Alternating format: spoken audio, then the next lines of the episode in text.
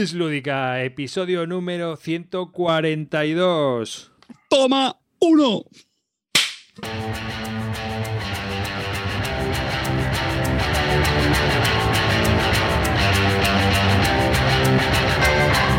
Hola y bienvenidos a Bis Lúdica. Carte, di lo que tengas que decir. Bueno, señores, estamos hoy, tenemos la gran oportunidad de grabar posiblemente el mejor programa de Bis Lúdica. Así que agarraos los auriculares porque este va a ser el programa. ¿Y por qué va a ser el mejor programa? Porque no está el calvo. Aquí el calvo. no, hoy no está Calvo con nosotros, pero tenemos a Corta. Hoy Saluda. prometo no romper nada. Tenemos a Amarillo. Bueno, parecía que el nivel del programa iba a subir con la ausencia del calvo y con la entrada de corta, pero vengo yo para tirarlo al fango de nuevo, que es de donde no merece salir este programa. ¡Vamos! A la leyenda. Buenas noches, Malevaje. Vuestro pequeño ídolo local está con vosotros. Ánimo. Vamos a dar un gran programa hoy. Y al rey del batín. Hombre, ¿qué tal, chavales? La verdad es que me siguen sobrando David Arribas y, y Clint Barton, pero bueno, venga, aún así, aún así lo podemos conseguir, ¿eh? No vengáis abajo, tranquilos. Lo conseguirás. Yo soy el menos votado en las encuestas, así que como tú comprenderás, tampoco es que tenga mucho cariño ya a esto. Bueno, antes de comenzar, Bueno, venga, toma por saco ya. tomar por saco ya. Os recordamos que tenemos un grupo de Telegram que se ha apuntado mucha gente en esta última semana, aunque bueno, siempre están los 70, 80 mismos siempre hablando de, de juegos de mesa y a veces de otras cosas, pero últimamente estamos muy centrados en juegos de mesa, lo cual se agradece. Y que, bueno, sí, es un hum- en el grupo de Telegram estamos centraditos. Y eh, por supuesto, tenemos nuestras cuentas de Twitter. Y por supuesto, os pido que si nuestro trabajo lo valoráis con salud y ganas, nos apoyéis en la Bisludica Army en army.bisludica.com. Y sin más, comienza este episodio número 142 de Bislúdica. Y tengo que preguntarle a Álvaro, ya que es el primero que está aquí, porque el otro día probó el WOT. Cuéntanos, tío. Bueno, bueno, me llegó esta semana, tengo ganas de probarlo en equipo, lo, lo he probado en solitario, ¿vale? Porque primero, primero siempre los pruebo en solitario para, para aprenderme las reglas, segundo porque tiene esa opción.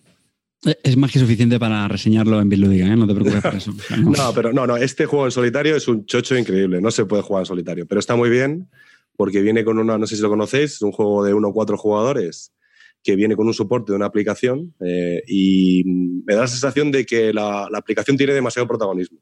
Entonces, si no aprendes a manejarla bien la aplicación, porque es tiempo real el juego en teoría, pues te vas al garete. Entonces, tiene una parte de, pues, colocación de trabajadores, de, optimización de recursos y tal, pero luego tienes tu parte de ordenador.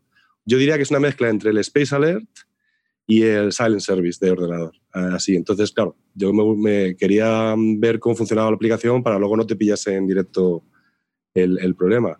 Y es bastante complicado el, el- el manejar todo y el sincronizar las dos partes. Pero, pero bueno, la, la experiencia ha sido flipante, claro, porque es inmersiva totalmente. El, hice una misión básica para hundir un, un carguero.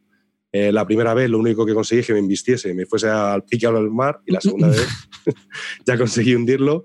Eh, y, y- y claro, tienes que saber un poco de, de cómo maniobran los submarinos, cuál es la mejor forma de acercarse. Mola porque viene con un manual que luego son, bastante, son 40 páginas, pero luego no es para tanto. Está como repitiendo todo el rato lo mismo.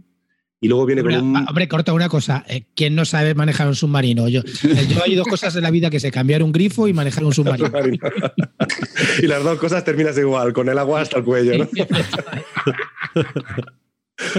Bueno, pues eso, ¿no? Y al final el- viene con un manual adicional que es una guía táctica de cómo, cómo maniobrar los submarinos, cómo atacar, cómo acercarte a las flotillas y tal, que me parece muy interesante. Que esa igual es la que no te has leído, porque si, si en vez de lanzar torpedo lo que haces es investir los barcos, igual No, la, guía, la guía de estrategia te falta, me parece a mí, ¿eh? Claro, la primera no la había leído, la segunda dije, pues igual esta segunda, esto también hay que leérselo. Y sí, lo pillé. Y está bastante chulo, ¿eh? tiene cosas bastante, bastante interesantes eh, en cuanto al juego de mesa, la parte ¿no? de seleccionar los trabajadores que se estaban cansando, la moral y tal, yo creo que, que mm, es más clásico de un euro, ¿no? pero que está muy bien, muy bien traído. La parte de los roles que son asimétricos, Bueno, pues y- el, el- el problema típico de los juegos asimétricos, que tienes que explicar cuatro sets de reglas eh, a, cuatro, a los otros jugadores y cada uno sea, no, no necesito saber lo de los otros, pero es interesante saberlo para saber cómo interactuar con ellos. Tío, tengo una pregunta. Los componentes son la caña, porque es un submarino de cartón ahí montado. He puesto una foto de Essen en la cual están Mm. haciendo una demo. ¿Venía la gorra de la Chris Marine, tío? No, tío. Esto lo- era un. Creo que lo podías pillar, tío, pero no lo pillé. Yo pillé eh, los. El transbordador y la regla de madera con la cajita de, Ah, qué de- chulo. que es una réplica de las originales y tal. Y luego viene, lo que mola, tío, viene un, un disco con gi- giratorio así de estos que puedes girar, que es el que se llama el disco de ataque para Sí. calcular cómo tienes que atacar a los. Bueno, eso es la caña, tío. Eso mola, mola mucho, tío. Una, una- una pregunta, una pregunta, otra pregunta. En la regla, o sea, en el juego que llevas solo el Serie 7 o también llevas algún tipo de, de No, el submarino. 7 solo. El 7. Sí. O sea, que el el- 40. el tipo 2 y el tipo 21 para las expansiones. No, sí, digo yo. Así que nada, solo el 7 eh, y creo que son, no sé si son tres años, me parece, lo que cubre. Ahora lo miro por aquí, pero... Y tienes como varios niveles de dificultad. En los últimos años es más jodido porque ya han, ya han desarrollado los aliados el sistema, Hombre, no, a partir de- no solo el radar, sino también el sistema de alta frecuencia de detección de objetos. Eh, la- a, partir del, más jodido, claro. a partir del 43 tiene que ser un impuñetero infierno jugar a esto. Y, y todas esas variaciones que las hacen a partir del app, del app, o sea, van incorporando esa. Claro, claro. En el app, o sea, O sea, el Eh, app te sí. va com- complicando un poco más la, la situación a medida que va avanzando la partida, ¿no? Y te, y te da reglas también para la parte del tablero. ¿eh? O sea, si juegas en, en fácil, por ejemplo, el cambio de guardia, el cambio de turno, que eso también está muy chulo, es una mecánica muy chula, es más sencillo. Porque si no, tú en cada cambio de turno tienes que recolocar a todos tus trabajadores, porque evidentemente unos se tienen que ir al catre y otros tienen que poner a trabajar. Pero si juegas con las reglas fáciles, mm, todos tienen las mismas habilidades y entonces no tienes que recolocarlos. Una pregunta. ¿Cuánto dura este infierno? Mira, es, es en tiempo real, es en tiempo real. Entonces, eh, depende un poquillo porque tú puedes elegir dis- distintos niveles de, de velocidad, puedes poner- pausar incluso, no te recomiendan que pauses, pero puedes acelerar el tiempo y tal, pero estiman que una misión es unos 90 minutos. Entonces también depende un poco de si tú te paras mucho, pausas, si tienes que explicarle a la gente las cosas o si lo dejas correr.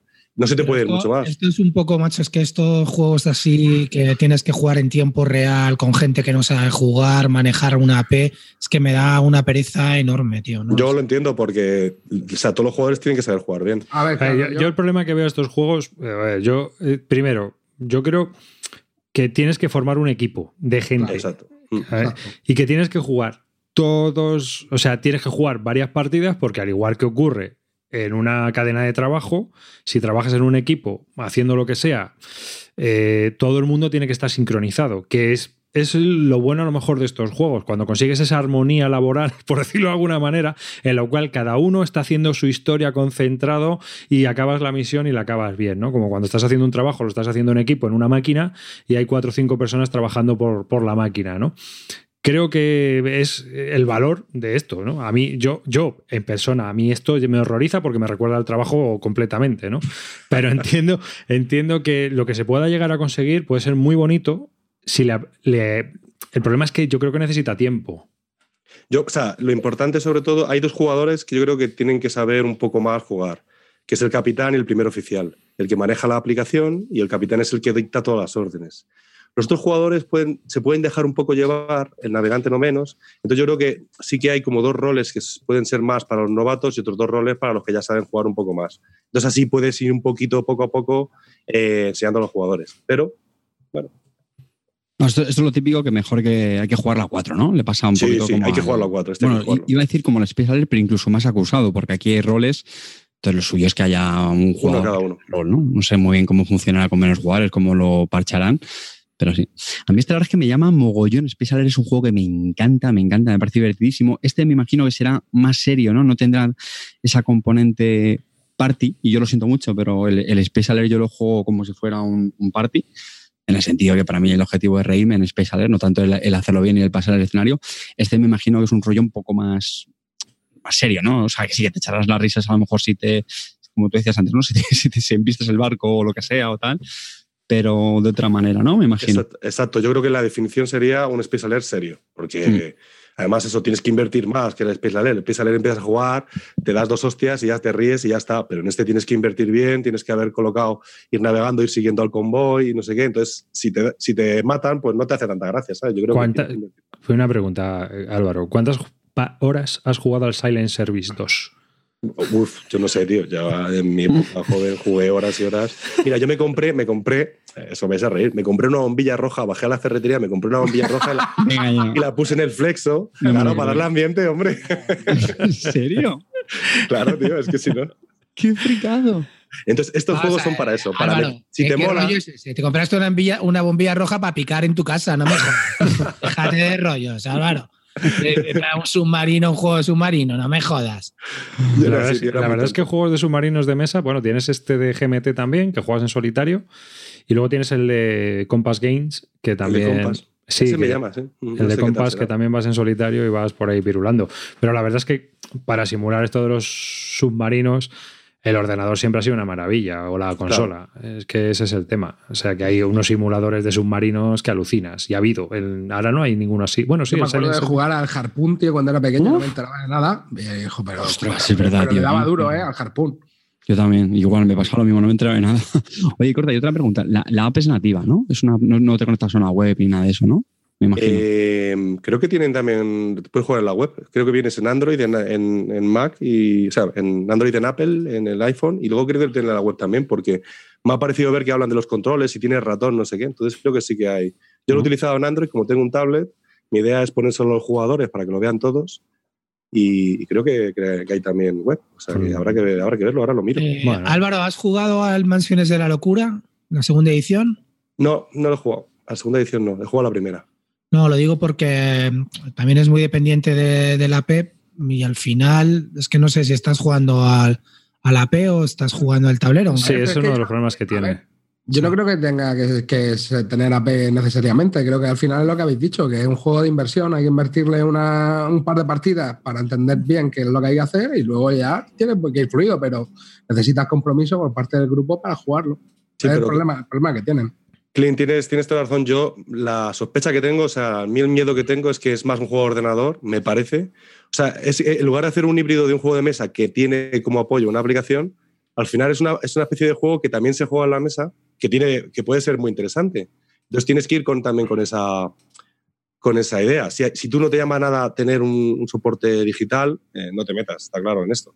Porque mucha parte de esto, las decisiones de si tienes que hundir a un submarino o no, a un barco, de si va a dar tu torpedo, no tiene nada que ver lo que hagas en el tablero ni nada, es solamente que tú aciertes en acercarte al, submar al barco, que lo fijes el objetivo y le des. O sea, que, que es un juego de ordenador en esa última parte. Sí, bueno, cuando juegues con más gente, pues Lo ojalá- veremos, A ver si puedes venir por aquí y A ver, nos cuentas. yo igual semana que viene lo puedo probar porque el día 9 en Barcelona van a hacer la presentación oficial del juego, aquí en la Facultad Náutica de Barcelona, que van a hacer un evento y va a haber una, una presentación y va a haber una conferencia histórica también un poco explicando el contexto histórico de la guerra, el origen de la guerra submarina y todo esto. Y no sé, puede estar bien. Ahí y ya contaremos un poco. Yo voy a ir a ver si lo puedo probar también al juego. Oye, pues eso está currado, ¿no? Muy bien. Está, está de puta madre. De hecho, ya os digo, además creo que el ponente es un, un profesor de allí eh, y va a estar contando pues toda una, confer- una conferencia histórica sobre la batalla del Atlántico y los lobos de mar y explicando aquí un poco un poco todo el contexto del juego y luego va a haber pues bastantes eh, eh, copias y va a haber ahí como demostraciones eh, de 10 de la mañana a 7 de la, de la tarde eh, en la Facultad Náutica de Barcelona. Tendremos el evento este que, que puede estar bastante chulo. Yo me voy a pasar por ahí a, a ver qué tal. Sí, porque también Hostia. la charla estaría muy interesante. Sí, sí. Luego, aparte, bueno, está en español traducido por. eh, lo ha sacado más que Oca y está bastante bien la traducción, ¿eh? Mola porque han puesto términos de navegación eh, propios. Y yo creo que está bastante currado, tanto la investigación como la simulación. Me parece que está bastante bien eso, ¿eh? O sea, que eso no se. De ahí, ahí nos han quedado cortos. No, Yo- Lo siento mucho, se me va a ver el plumero, ¿vale? Pero mejor ir, ir de cara. Yo quiero romper una lanza a favor de Masquioca porque yo sé que la gente le puede dar muchas palas por otras cosas, tal, pero hay una cosa en la que sí creo que hacen bien y quiero decirlo, y es que no se limitan simplemente a traducir el juego. ¿Vale? Y eso, sinceramente, creo es eh, muy interesante, aporta valor. ¿vale? Es decir, una editorial que además de traducir el juego, evidentemente, eh, refina algunas cosas, las mejora, le aporta algo a la edición original, en mi opinión eso es muy positivo y por supuesto no lo hacen todas las editoriales, ¿vale? Yo creo que se pueden equivocar otras cosas, no, en fin, eh, la gente se podrá reír del logo, lo que quieran, bla, bla, bla. Pero francamente, mm, yo aplaudo, eh, y lo voy a decir un señor como, como Garrido, así, aquí extiendo la pelota, que haga una, un- una edición española y que no se limite simplemente a traducir, le meta un valor añadido, ¿vale? Eso, para mí, pues francamente, Sí. tiene, tiene mérito. La verdad que ya ocurrió con la. Cier- Cierro el, el corte publicitario. No, pero es verdad. Pero yo creo que, por pienso. ejemplo, Sinceramente lo pienso. Es así, ¿vale? O sea, insisto, la- que se pueden columpiar en otras cosas mm, o lo que sea. Corta si quieres habla tú de cosas que no te han gustado de la edición. Pero eso a mí me parece para chapó. Y Ca- Carte, Carte, tío, yo te quería preguntar una cosilla, macho, porque verás, eh, WizKids el otro día anunció, yo creo que esto te interesa. WizKids el otro día anunció un partner con Hasbro y van a sacar Heroclix de My Little Pony. Yo creo que esto es una, una, una noticia que, que es para ti importante porque, o sea, no sé cómo funciona el juego, pero con Paula, My Little Pony, los Heroclix y WizKids, ahí los padres tenemos ya... También, eh, eh, amarillo, Transformer. También. sí, bueno. ¿En la ruina o qué? De hecho, yo ya tengo, eh, yo, yo tengo una pila de Heroclix. No he jugado nunca al juego, pero lo mismo, vi un lote por ahí que era bestial. Y venga, tirando billetes. Y para Clean, los G.I. Joe. También en Heroclix. o sea que va a haber para todos. ¿eh? Yo, fíjate, nunca me enganché con Heroclix, nunca. No, y eso que esta era de superhéroes y tal, pero no. Ah, no venga, hablando de superhéroes, cuéntanos de Harry Potter, ese juego de Harry Potter de Abute. Venga. Bueno, Pues eh, tuve suerte el otro día con, con mi vecino, con Agustín, el, y probó- me- que es fanático de, bueno, fanático, le gusta Harry Potter, y probé el, el deck building de Harry Potter. Tuviste Hogwarts suerte. Tuviste llama. suerte, dice. Tuve suerte de probarlo, sí. Y nada, lo probé y la verdad, bueno, primero que no estoy muy metido en el mundo de Harry Potter, me pilló ya un poco mayor, ya estaba en otras cosas y, y no, no le daba al gafitas, de, al gafitas mago, pero no, no, no, no sé mucho del universo de Harry Potter. Las pelis mm, tampoco me han gustado excesivamente. Vi la primera, me dormí, vi la segunda, me dormí y la tercera ya no me atreví porque si no me iba a quedar dormido toda la vida ya. Así es que, nada, empecé a, lo probé y sinceramente me pareció que, que el juego para los que les guste el mundillo y tal puede estar muy bien, pero para mí me pareció un deck building que no está terminado del todo. Es decir, tiene mecánicas un poco feas, sucias, no me gustaron mucho. Jugamos, yo lo jugué en- ya con todas las expansiones, eh, creo que tiene como siete cajas que, que vas metiendo caja a caja y yo ya lo jugué con la séptima y, y además tuvimos la, me, me convenció Agus para que lo jugáramos a dos y dos con dos personajes cada uno.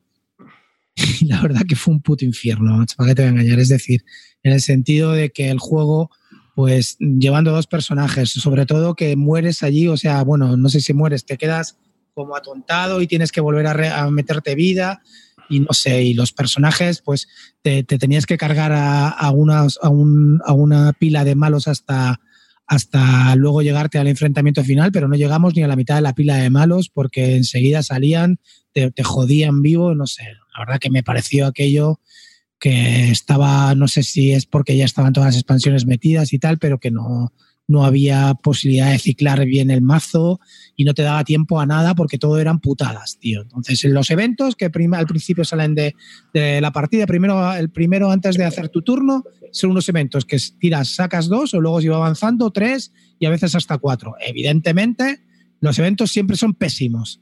Luego, eh, a los enemigos siempre te hacen putadas. Luego, eh, eh, la baraja te hace putadas. Entonces, lo que yo te quiero decir, primero, me recordaba un poco a, los juegos estos en que tienes que acordarte de miles de cosas y no tienes ningún recordatorio. Es decir, este te da un menos uno.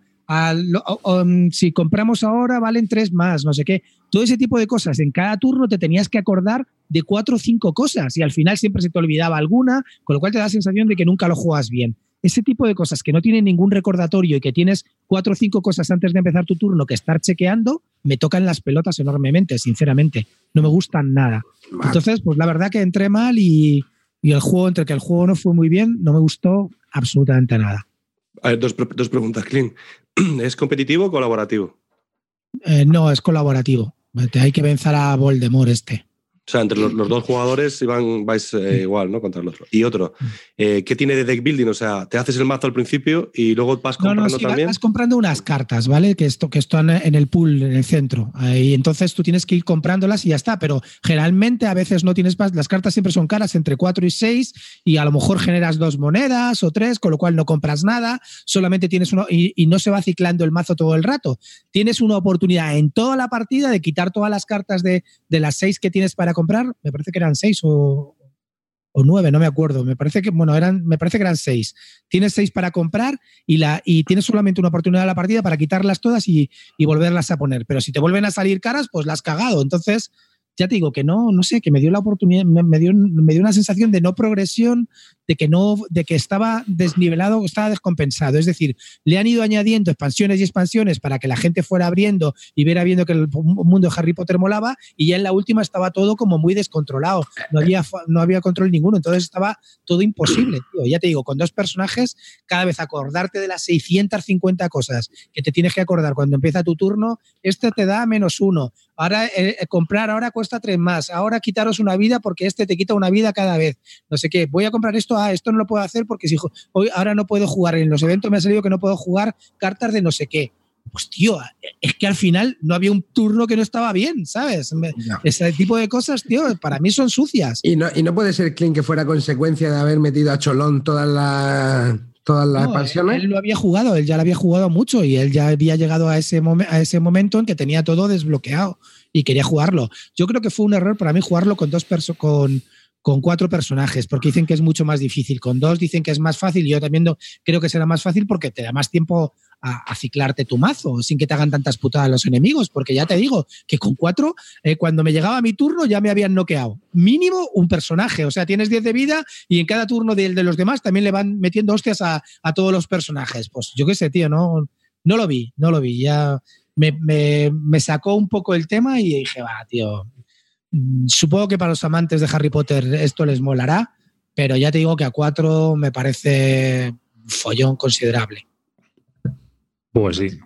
No, vale. A mí no me la pudo, ¿eh? A mí no me la vendió. No, A es mí- que A mí tampoco. A mí De hecho, ¿eh? esa era una cosa que me fastidiaba mucho, por ejemplo, cuando jugaba al Decent, tío, que esto que te has bajado 18.000 habilidades y se te olvida aplicar la mitad en cada turno, porque se te olvida. Porque Eh, sí, ese- ese es un problema de los- hostia. Ese es un problema de muchos juegos, tío, que cuando empiezas a tener ahí mogollón de cartas con habilidades que Mm. parece que como que están simplificando las cosas y al revés es que te está ahí tienes un barullo, ay, se me olvidó aplicar esto, esto que tenía aquí, ay, no me acuerdo de recoger hay, una esto. cosa- hay un juego que se llama ay". Sentinels of Multiverse que eso lo solucionaba. Y es que te ponía unos tokens, tenía 50.000 tokens, te ponía menos uno, no sé qué. Entonces, pues a lo mejor en cada cosa de esas, pues te ponía un token grande que tenía que recordarte las habilidades. Que era un poco rollo, pero por lo menos ahí tenías un recordatorio. Sí, pero pero lo lo que- otro te tienes que acordar de memoria. Es decir, de las tres cartas de evento esa que sacas, te tienes que acordar que no puedo jugar ítems. De otro tengo que quitarme una vida. Yo, pues. Pues, en serio, de cada cosa tenías que acordarte tres o cuatro cosas en cada jugada. Y dices, a la mierda, tío. ¿Qué, qué sentido tiene aquí estar haciendo un memory o jugando un deck building? De hecho, a mí una de las cosas que más me jodía del Sentinels, tío, era precisamente eso, que ya con- los tokens era engorroso y de hecho, en cuanto salió en app, no lo volví a jugar en mesa. Sí. Porque era engorroso el, el mantenimiento de los tokens, tío. El juego está muy chulo en, en la AP, efectivamente. Es un juego de AP. Yo, De eh, app, de app. PP, sí, No, otro que para mí- Sí, ¿vale? Me estás despistando, macho. Otro- antes yo, pare- eh, o sea, parecía mi- que mi comentario no venía a cuento, ¿verdad? Porque Queen, Clean ha dicho AP en vez de app. ¿vale? No, APP, perdón. Pues APP. Ap. Yo, eh, otro que lo hacía bastante bien en ese aspecto era el Tingus, porque ponías las cartas de Malus al principio y lo que hacías es que cuando mejorabas, quitabas el Malus. En vez de, en vez de añadir un bonus, por decirlo de alguna manera, para mejorar una historia, lo que haces es que quitas el Malus y te quedas con la habilidad normal. ¿no? Y a mí me pareció curioso porque te acordabas. Como habías quitado algo malo, decías, ahí va, que, que ya, ya voy a tope. Entonces. Clean, la, la pregunta del millón, tío. ¿Hay que comprar siempre la más cara, sí o no? Es que no, no tienes, muchas veces no te llega, no tienes ni siete pavos. para- Normalmente las cartas caras son entre seis y ocho. Nunca tienes seis y ocho pavos porque te han noqueado. Cuando te han dado los otros personajes, cuando te llega a ti, ya te han noqueado, no tienes los ocho pavos, más difícil de comprar. Pero bueno, sí, en general hay que comprar las caras, eso está claro. En ese sí. Y si no hubiese sido Harry Potter, si hubiese sido una licencia libre de una cosa Ese- genérica, Si fuese una licencia libre, acabará como va a acabar ese juego que se, Ni- se llame Harry Potter. Olvidado en el mundo de los frikis amantes de Harry Potter. ya todo pues, dicho. Una recomendación, territorio Barton. Así que nada, nada. Yo os voy a comentar un par de cosillas que he estado viendo esta semana, ¿vale? La primera es eh, que has- han anunciado, mm, bueno, en estas dos semanas, desde que grabamos el último podcast, Ed Beats, el autor de Virgin Queen, Here Stand, Stan. y desarrollador jefe de la línea de gamers y de MMP, en la cual está grandes campañas de la Guerra Civil Americana, han anunciado dos nuevos títulos de esa serie. Civilization, ¿no? Sí. Civilization 6 creo que también es suyo. El primero, sí, también es un desarrollador de Civilization 6. El primero de ellos es eh, On Turismo 2, que es una reimplementación o una reimpresión de la vieja, del último juego que salió por Avalon Hill, que está a precios estratosféricos, porque fue el último y había pocas copias, y porque también era un juego un poco raruno, eh, en el sentido de que las reglas son bastante distintas a. O sea, tiene más reglas particulares que otros juegos de la serie. Dime, Carte. Comenzamos el metajuego en Bislúdica de traducir los títulos que ha dicho David Arribas al título Oh. original y normal. On Turismo. Un to Richmond. On. Y Vale. es, pues, se va a llamar On Turismo 2. Y, y al igual que Road to Gettysburg 2, va a traer dos juegos dentro. Va a traer On Turismo y va a traer también Grand Taste Command, que fue el primero que salió por MMP. Lo van a meter todo en la misma caja. Va a ser un pego- pedazo de caja de Wargame eh, para, para jugar las campañas de la península en el 62 y en el 64. Y luego, eh, o sea, tanto las cagadas de McLellan como la, la- ofensiva final de, de Ulises Grant. Y luego van a sacar otro juego que va a ser un poco en la línea de lo que está pasando con OCS, que están sacando juegos más sencillos de un solo mapa para atraer a nuevos jugadores. Y esto es lo que van a intentar con el segundo, que es el volumen 13 de la serie, que va a ser Hood Straight the North, que es la campaña de noviembre y diciembre de 1864, cuando Hood invadió la parte de Tennessee. Quieren que sea un solo mapa con muy baja densidad de counters y que sea un juego que sea de iniciación y que tenga un precio muy atractivo para atraer a nuevos jugadores a la serie. Ya que Valkowski también se ha jubilado y lo bueno de esto es que este señor Valkowski va a intentar, está ayudando tanto en el proceso de desarrollo de los nuevos títulos como de futuribles. También se habla de que Valkowski va también a reimplementar el- los juegos de Fleet que había en Avalon Hill, ¿no? en Victory Games, que era de Avalon Hill. No sé si Álvaro le sonará a lo mejor. El Fleet 3, el Fleet 7, que eran juegos de flotas, de modernas, ni- de guerra moderna de Amarillo le suena el flipper, pero otra cosa. El flipper. Pues eso, eso. Y había un kit starter también para los amantes de los juegos de bloques, y con esto corto, que era 1808 o 1807. 1807 me parece, sí, 1807, que es un juego de bloques que está dando que hablar en 1806. El 1807 va a salir nuevo, pero sale un precio bastante carillo por el kit starter, a no ser que lo pilles con precio tienda. Con precio tienda es que sale muy. O sea, han hecho una oferta ahí rara en, estos, en este tipo de kit starters y la verdad es que como usuario normal no interesa mucho. Pero si lo pillas a través de una tienda o te unes a una tienda o lo que sea, sí que puede ser un precio muy atractivo. Si no, yo creo que es mejor esperarse al retail. Es un juego de bloques muy interesante de guerras napoleónicas que está dando mucho que hablar. El mapa le va a encantar a Clint Barton porque es de los que tiene una espadita, un bastón de mariscal sobre la zona de Dime, Álvaro. No, Oye, anda que no había otro Leo, anda que no había otro Leo en Twitter con el tema de los mapas y las. Hombre, es que hay que ser eh. para. Yo, yo antes que, que empieces con lo de Napoleón, todas estas de la de guerra civil americana, todas estas son a nivel como táctico, ¿no? Muy, muy bajo nivel, ¿no? No, Son es a nivel operacional. Operacional. Sí. Es que, pero estratégico, muy poquitos hay, ¿no? Es que estratégico, estratégico, mm, yo te voy a decir una cosa, es que estratégico está eh, moderno, bueno, tienes el For the People, Sí, que es de cartas, y luego el de GMT, el US Civil War. Pero es que a nivel estratégico, yo creo que esta guerra pierde mucho. Esta guerra es muy interesante a nivel operacional. A, no- a nivel táctico, yo creo que más. O sea, o sea lo, el flanqueo y tal, eso es lo que más flipa. O sea, cuanto más bajo nivel la guerra civil, mola más. No. Pero que operacional haya interesantes también. No, porque, Pero- a ver, yo te lo digo porque si en Gettysburg tienes, yo que sé, ¿cuánta gente se enfrentó en Gettysburg? ¿70.000 soldados? A nivel táctico, es que tú, Gettysburg, tú ves el juego de Gettysburg y siempre es el pueblo. Pero en este juego, Gettysburg eh, está en el mapa y son tres hexágonos. O sea, sé, aquí el flanqueo es a nivel, pues, eh, fulano está tres días. Mengano está eh, atacando hacia el norte y al final todo el mundo converge en Gettysburg. Hay una zona ahí, pero tú ves que hay tropas por todos los lados. Porque es una ofensiva operacional, ¿no?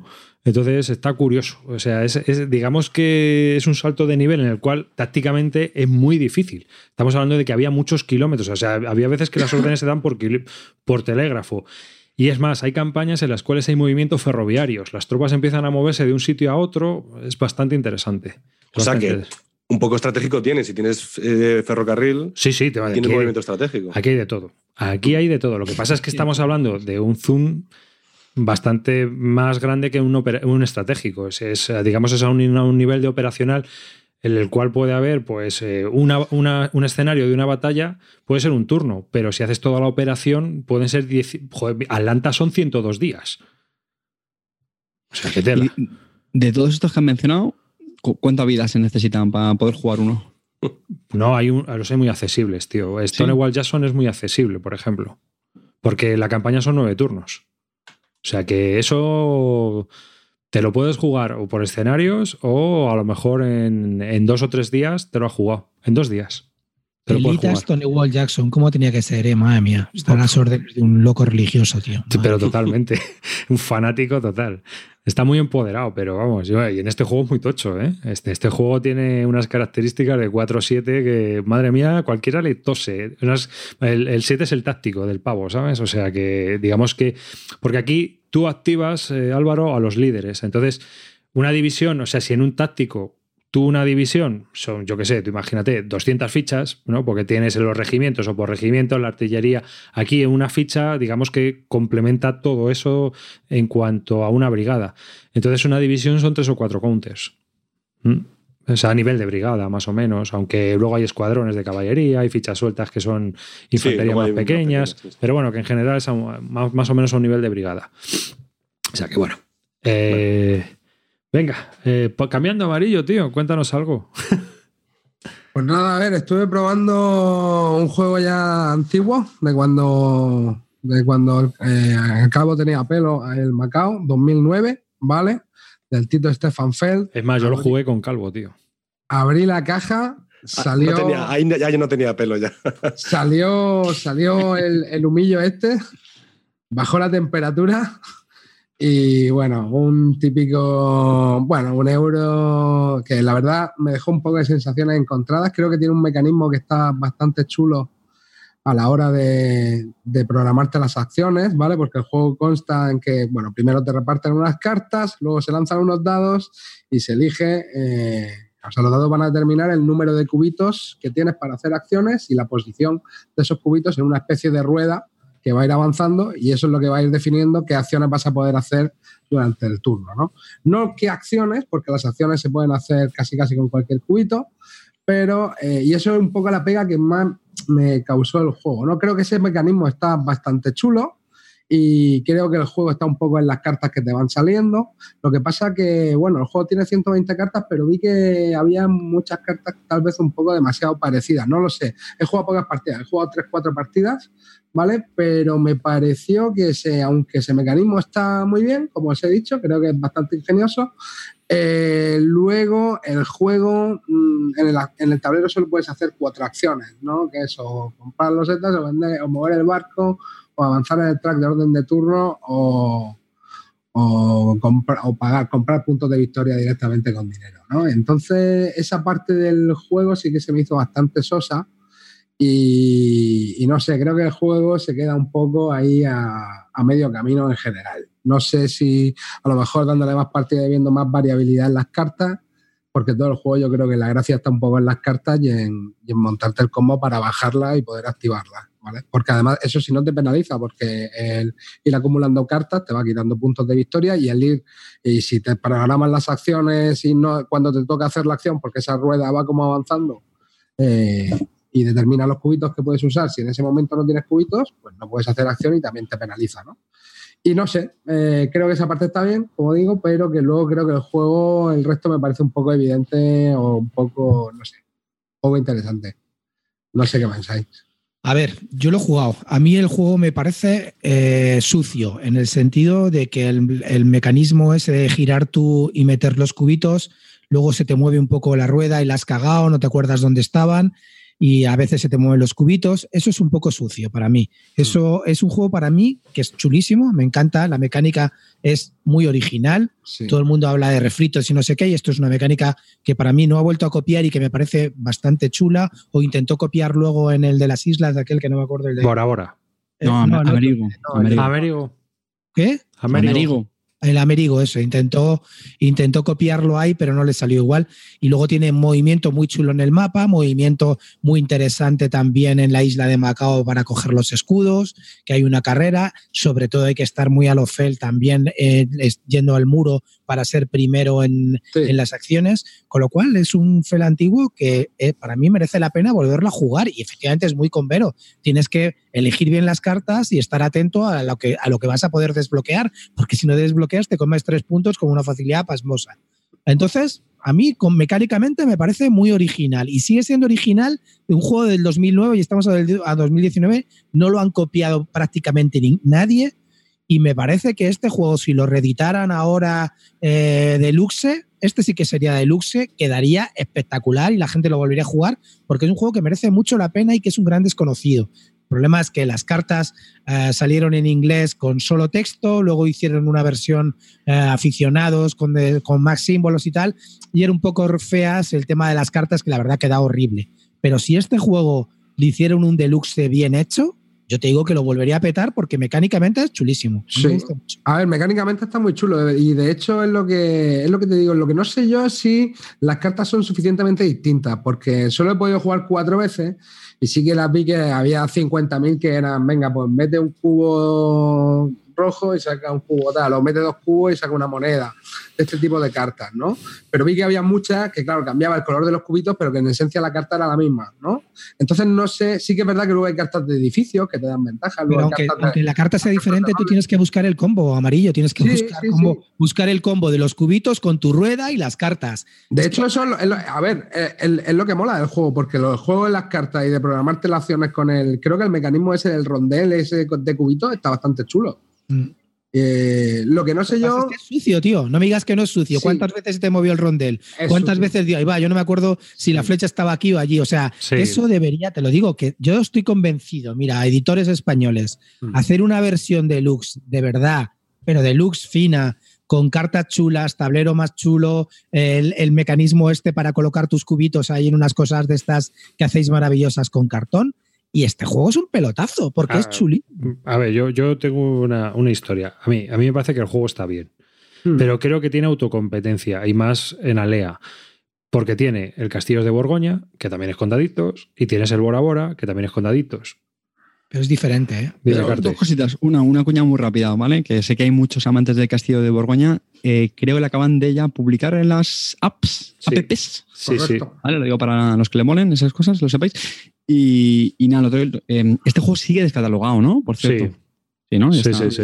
Este lo jugué hace, le estaba mirando la BGG, lo jugué en 2011 de aquella época en la que mi vida era muy confusa y, y, y, compraba juegos. Y este recuerdo que cuando terminé de jugarlo me gustó mucho y lo iba a comprar, pero no estaba, no estaba disponible.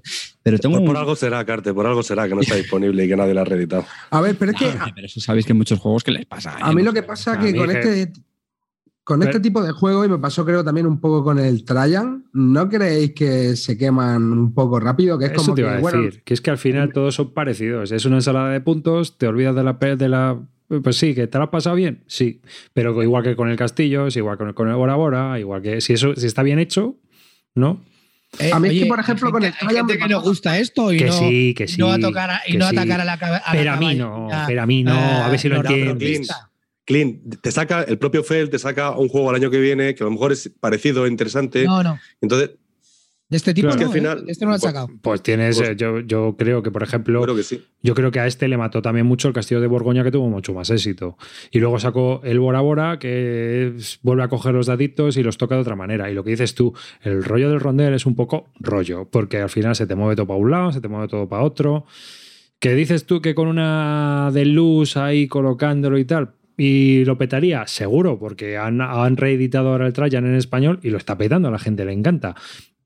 Pues ya está. Sí. Es que, perdona, es que Trajan, Trajan es, un, es un pelotazo global. ¿no? Es que es lo que te iba a decir. A mí, por ejemplo, Trajan, pero me pasó también un poco igual que este, ¿no? Es como que el mecanismo central del juego, que en el caso del Trajan sería el Mancala S, la primera vez que lo juegas vas súper perdido. Y de hecho, eso es lo que te incita un poco a decir, hostia, lo he hecho con el culo, me he programado fatal. Y llega un momento en que entiendes cómo jugarlo o no, y ahí como a partir de que ese momento el juego pierde interés porque creo que las acciones del tablero ni son tan variadas ni son... Y con este yo creo que me pasó un poco lo mismo. O sea que al principio como que el juego está muy con el peso en las cartas, en el Macao, y que luego lo que hay que hacer en el tablero, pues en cierto modo es un poco trivial, ¿no? En función de los cubitos. Yo es que lo que veo es que necesitas los tres o los cuatro o los cinco de daditos de Fel, ¿me entiendes? O sea, ¿con cuál te quedas? Ver, una, una cosita, voy a haceros no, la, la prueba del todo. algodón de Fel. La prueba del algodón.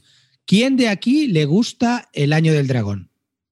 A mí me gusta. Bueno, levantamos la mano. A los, que, a, los, a los que no son feldianos. Lo Claro, tengo clarísimo. claro, A claro. los que les gusta el año del dragón no le gusta Fel. Y a ti te gusta. El año del dragón es el juego menos fel, es el más rollo. Pues Para será mí por eso lo gusta. Ese es horrible, feo y pasado de moda. Te voy a hacer otra Mil pregunta. veces mejor Trajan, Bora Bora. A ver, ¿Y en el nombre- en el nombre de la rosa? puto año del dragón. ¿Y en el nombre de la rosa? Lo probé dos o tres veces y no lo he vuelto a jugar. A lo mejor ahora lo, lo probé y me gustaría. Lo probé en el 2009 o 2010. ¿no? Hombre, a ver, yo creo que a nivel mecánico, pues eh, evidentemente los otros juegos lle- llevan más curro que el del Año del Dragón. Lo que pasa es que el Año del Dragón es un juego pues que aprieta y eso hay gente que le mola también. Eh, tú como eres gestor de la abundancia y por eso Oh, no te sí, gusta la sí. partida de, de Harry Potter, tío, pues Pero, a ver, escucha un momento, tío, en serio. Yo te lo digo, yo, os- yo lo tengo, yo os tengo calados a todos. A todos los que nos gusta os encanta el año del dragón. Os tengo caladísimos. A ver, me encanta. Es lo que te, mira, A pero con el, año del dragón, eh, con el Año del Dragón me pasó exactamente igual que con los otros tres juegos de, o sea, con los otros tres o cuatro juegos que juega de Fel, tío. Que la primera partida guay, la segunda guay, la tercera guay, la cuarta no me da ya un perezón de la hostia volver a jugarlo. Eh, con otros juegos, pues no me pasa. Por ejemplo, con el Brass no me pasa. O sea, ver, Yo el Indiana Top Dragons lo soporto, ¿eh? Tampoco me parece. El Indiana lo soporto, tampoco jugaría mucho. Yo, vamos, jugaría al Brass muchísimas más veces, pero sí que me parece un juego muy elegante y que está ahí muy apretadito el culo, claro, toda la partida. Y ya está. Bueno, pero esto es como todo. A la gente que le gustan los juegos tipo Fel, pues se lo jugarán 10 veces y ya está. Y no pasa nada. Oye, vamos a ver. Yo 10, llevo, 20. yo llevo 50 o 80 o Eso 90 es. partidas al Borgoña en Yucatán y me sigue molando. Al, al, eh, al Trajan en Boatallé llevaré 60 partidas y me sigue flipando. ¿Y me he cansado de él? No, me sigue flipando. Pero vamos a ver, a ver, es que yo, yo siempre lo digo, jugar online no es lo mismo que jugar en físico. Bueno, en físico también he jugado bastante, he jugado 15 o 16 partidas. sí, pero que o sea jugar online eh, juegas, te pones a jugar y te puedes jugar una partida. ¿Cuánto te juegas una partida de, de esos juegos online? ¿En no, cuánto es que tiempo? yo los juego, los juego por turnos. Normalmente de las hecho, Borgoña un poco coñazo. Eh, en la mesa un poco coñazo el, Borgo- el Borgoña, tío. Y se hace largo, tío. Tanta loseta y tanta ¿Y historia. el Borgoña tío. se hace largo? A, a mí, es verdad, es Calvo lo dijo, llevaba razón. El Borgoña le sobra un turno, tío, a A cuatro. ver, el Bor- a 4 se hace larguísimo. De hecho, una de las mis peores experiencias en la vida, pues también me metieron a dos titanazos de la P que daban miedo, vamos. Pero hubo una partida de Borgoña que me duró, no sé, dos horas y media o tres horas. A mí, por ejemplo, también me gusta mucho Bru- Brujas, me gusta mucho Notre Dame de Fel, creo que es un juego. Brujas, sí, Brujas, juegazo. Mí- maltratado por mucha gente, por muchos Eurogamers, pero Brujas me parece un juego así entretenido. O sea, no es que sea de lo mejor de Fel, pero un juego para echarte una partida, de terminar, de terminar sesiones y tal, una partida que te dura una horita, va y bajando. Otro que está muy defenestrado es el Estrasburgo, ¿no? A mí es que el Estrasburgo, por ejemplo, ese sí que se me hace totalmente repetitivo. Ese ni me divierte ni. Vamos, le eché cinco o seis partidas y, y lo vendí urgente, rápido. No- no Y el, Luna está muy majete. ¿eh? Sí, el Luna también. Sí, sí. De hecho, lo han Sí, reeditado sí, ahora, ¿no? Sí, sí, sí, en Deluxe. No se ha oído nada. ¿eh? No, ¿La pero es que el, Luna no, o sea, el Luna es mucho más abstracto. Es- es- yo lo veo como muy ajedrez. Sí. O sea, muy ajedrez, mm, vas ahí controlando los movimientos. Está bien, pero no, o sea, yo creo que, yo te digo que creo que si este Macao le dieran así un aire o, o lo rem- con estas mecánicas lo utilizaran o lo metieran de alguna manera o lo hicieran de luz, yo creo que triunfaría más porque es una mecánica muy chula, de verdad. A mí ya te digo que me pareció entretenido y me pareció molón, pero es que, tío, es que al final son pues tienes el Macao, el Notre Dame, el Indeyero de Dragon, el, no sé, que tienes cuatro, cinco, seis y de estos de dados tiene tres o cuatro, pues no sé, con uno me vale. No necesito más. no sé. No, a mí no, mira, a ti, por ejemplo, tú tienes 350 juegos de la guerra de la. Claro, pero es que todos son diferentes. Con igual Jackson tendrás Ah, como esto- 20 y no te vale. Y cada vez quieres más. Claro. Pues con Fel me pasa igual, no me vale. Me, me, me- si quiero seguir comprando, no pasa Pero nada. no es lo mismo. También, también te digo que Fel. Eh, Cállate, que este va- Carpe Diem para mí la ha cagado. Eh, ¿Qué le pasa al Carpe Diem? A ver. No sé, tío. Se queda por como. Se queda en tierra de nada. Es, es como, como intentando imitar mecánicas del Borgoña. Con, no sé, no me gustó. Es que la colocación de los setas tampoco me, me, me mola especialmente ese juego. No sé, a mí, no me, a mí se me hizo muy, muy sin sustancia, tío. No- ¿Está de no- capa caída, tío, o ha hecho algo interesante últimamente? Está- últimamente está no. las críticas malísimas, el foro Trajano, que la gente habla bien de él, pero me ha dado como probé el, el oráculo de Delfos no estaba mal, pero es que eso que fuera una carrera no me convenció. El Trajano no, eh, o sea, el, el Carpe Diem no me ha gustado. El Merlín no lo probé porque todo el mundo me hablaba pestes de él, así Pero es que si al final te metiste, si lo compraste. A ver, tío, espera, quiero, quiero a ver, puntualizar esto. Tú el Merlín lo compraste al final, que no lo compré, que te dije, No, espérate no seis compré, meses. no lo compré. al final no lo pillaste. no. Pues aquí dijiste que lo habías comprado a precio, No, a precio no, Queen Games no, carete. a- anulé la compra. Sí. o sea, iba a comprarlo, ¿Metido pero todo el mundo empezó a hablarme mal de él y ya dije. ¿Ha mentido Clint? ¿Clint Merlín. miente en los programas? No, no, ¿Qué? que seas mentido. ¿Clint ha mentido aquí en los programas? No, no. Cambio, cambio de opinión. dejarme en paz, que yo el Merlín no lo, he- si no lo he probado, si no lo he jugado, si no he jugado porque me han hablado tan mal de él que ni lo he jugado. El Jorvik también. Bueno, Jorvik, hostia, Jorvik me mató. Por eso te digo que tú. Bueno, tú pero yo, yo le quiero dar la razón a Clint, tío, que al final a todos nos parecen repetitivo y que sobran, pero cuando no es nuestro palo. Cuando es nuestro palo podemos tener todos los que queramos. Claro, y- tío, ya lo, lo que te digo. yo se le doy la razón a Clint. ¿Cuánto- ¿Cuántos de Stonewall Ojo. Jackson tienes? Arribas. Stonewall eso- Jackson eso- tengo. Stonewall. Jackson 2, Un Stonewall, Jackson in the Valley y Last Battle de Stonewall Jackson. ¿Te vale? ¿Cuán- Tres. Claro, pero, pero Repetitivo ninguno, ¿a que no? ¿A que No, no? ¿A que no, no, no, porque todos uno- necesarios. no, porque todos uno-. Uno es la campaña de Senandoa, otra es la famosa batalla de Brandy Station y la campaña que hubo meses antes, y otra es pues toda la movida de Manasas, tanto al principio como a mitad de la guerra. No tienen nada de que todas ver. maneras, mira, si te coges cualquier, Vitales, cualquiera vitales. que no es aficionado a los juegos de mesa y le dices, yo es que tengo 300 y pico, Sí, pues te dice, pero ¿para qué necesitas tantos? Yo tengo 5 y es suficiente. Pues es lo mismo. Yo creo Claro, que aquí estamos claro, hablando de lo mismo. por eso, por si tú eso. no le ves la sustancia a una categoría de juegos, Por pues eso. no, no ve- le ves repetitivos todos. Pues es lo que nos pasa. Es- eh, pues, a ver, yo te digo que a mí me parece que está bien, pero claro, entre que el puñetero rondel se movía todo, entre que lo que dice amarillo, juegas, no sé, que tampoco le veías profundidad. No sé, hay otros juegos que me gustan, ya está. Bueno, amarillo, lo, recomiendo. Otra cosa, a ver, yo lo recomiendo, pues, a ver, el juego es lo que te digo, las primeras tres, cuatro partidas te va a gustar. El tema es que para mí es un juego que se agota pronto, como pasa un poco con este tipo de juegos en esta categoría, creo, con algunos, ¿eh? Tampoco quiero... eh, claro, no, no sé. A ver, el juego me gustó, ¿eh? Y creo que tiene, como dice Clint, una mecánica que es bastante ingeniosa. Eh, las cartas también aprietan bastante. Luego creo que lo del tablero es lo que menos me gusta, ¿vale? Porque sí que lo veo demasiado evidente lo que hacer. Pero el resto del juego me mola. Creo que si le hubiera dado un par de vueltas más, se podría haber sacado un juego mucho más, mucho más robusto. Carte, creo. tío, cuéntanos algo. Venga. Amarillo, te voy a decir una cosa, me estás empezando a preocupar, ¿eh?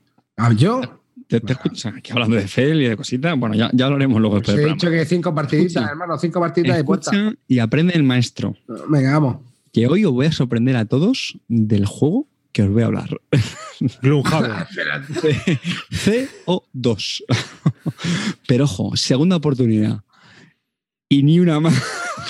Ni una. Lo siento por el spoiler, pero tenía que hacer el chiste fácil. Sí, No, tío. venga, a ver. No va a haber tercera oportunidad. C- CO2, además tengo la suerte que, que Corta, que estuvo en esa partida, pues también me acompañó. Pero venga, vamos a. Bueno, CO2, para el que no lo sepa, es un juego de nuestro querido diseñador Vital Lacerda, el portugués preferido de, de Clean. ¿Es tu, portugués, ¿Es tu portugués preferido, Clean, o no? Sí. Sí. ¿no? Que más le ha Antes era, tangado. antes era otro, pero ahora está en Milán. Hemos era, era otro, era otro que está en Turín, Milán, no sé. ha preferido otras cosas, pero ahora me queda. me queda- vital. Venga, es un diseñador que hemos hablado muchas veces en, en, en Beslúdica y que bueno, se caracteriza pues, para hacer juegos euros, duretes, bueno, con reglas, vamos a decir, no muy sencillas y de una duración, pues tampoco muy corta, ¿no? Suelen durar unas dos horitas. Y sobre todo, que es lo que más le gusta a, nuestro, a nuestra querida leyenda, es que no hace eh, juegos de temas manidos, sino que son temas bastante originales, como es el caso de este CO2, ¿vale? Es un juego, pues bueno, ya sabéis que somos empresas energéticas y tenemos que, eh, digamos, cumplir, adaptarnos a, pues, eh, a las limitaciones de emisiones de CO2 en el planeta para que no se vaya al carajo, bla, bla, bla. Bueno, en fin. Eh, cosas chulas del juego. Pues tiene una producción muy buena. Este juego, eh, o sea, la producción es que es demasiado buena. De hecho, corta luego lo cuentas tú si quieres, ¿no? Eh, troleaste sobre la sobreproducción. Muy bien. La regla, la verdad es que se me hicieron bola al principio, eh, pero bueno, luego la verdad es que mecánicamente es sencillo. O sea, realmente tienes mm, tres, tres, tres tipos de acciones posibles, que suelen ser pues cómo construir proyectos, estructuras, luego la planta energética, luego tienen las típicas acciones gratuitas sobre hacer más cositas. No me quiero parar mucho más. Por cierto, un pequeño paréntesis que se me ha olvidado. Este juego lo quise volver a jugar porque la primera vez que jugué a la primera edición de CO2 eh, fue una CLBSK a las, literalmente a las 6, a las 7 de la mañana, llevaba toda la noche sin dormir, era uno de los juegos del momento, una de las novedades, y yo quería probarlo, ¿no? Lo típico. Vamos, fue una experiencia malísima, pero le eché la culpa por lo que hemos hablado muchas veces, ¿no? Que llevas toda la noche sin dormir, no te enteras de nada, bla, bla. Y dije, mira, a ver con esta segunda oportunidad si le veo la gracia, porque me consta que es uno de los juegos que a muchos jugones de, de Vital Acerda les suele gustar mucho. Bueno, pues a lo que iba. Mm, tiene cosas buenas como eso, ¿vale? Mecánicamente sencillo, el tema original, producción muy buena, pero chicos, lo siento mucho. Estaba, o sea, deseando que se acabara la partida, porque es que es increíblemente plano este juego. O sea, es que al final las acciones que tiene son tan limitadas, es que tampoco tiene mucha más decisión. No tiene extensión. Y luego es un puzzle, un sudoku brutal de simbolitos, de estar, o sea, sí, mucho tema de CO2, las emisiones, tal, venga, vamos a poner la fábrica en Oceanía, bla, bla, bla.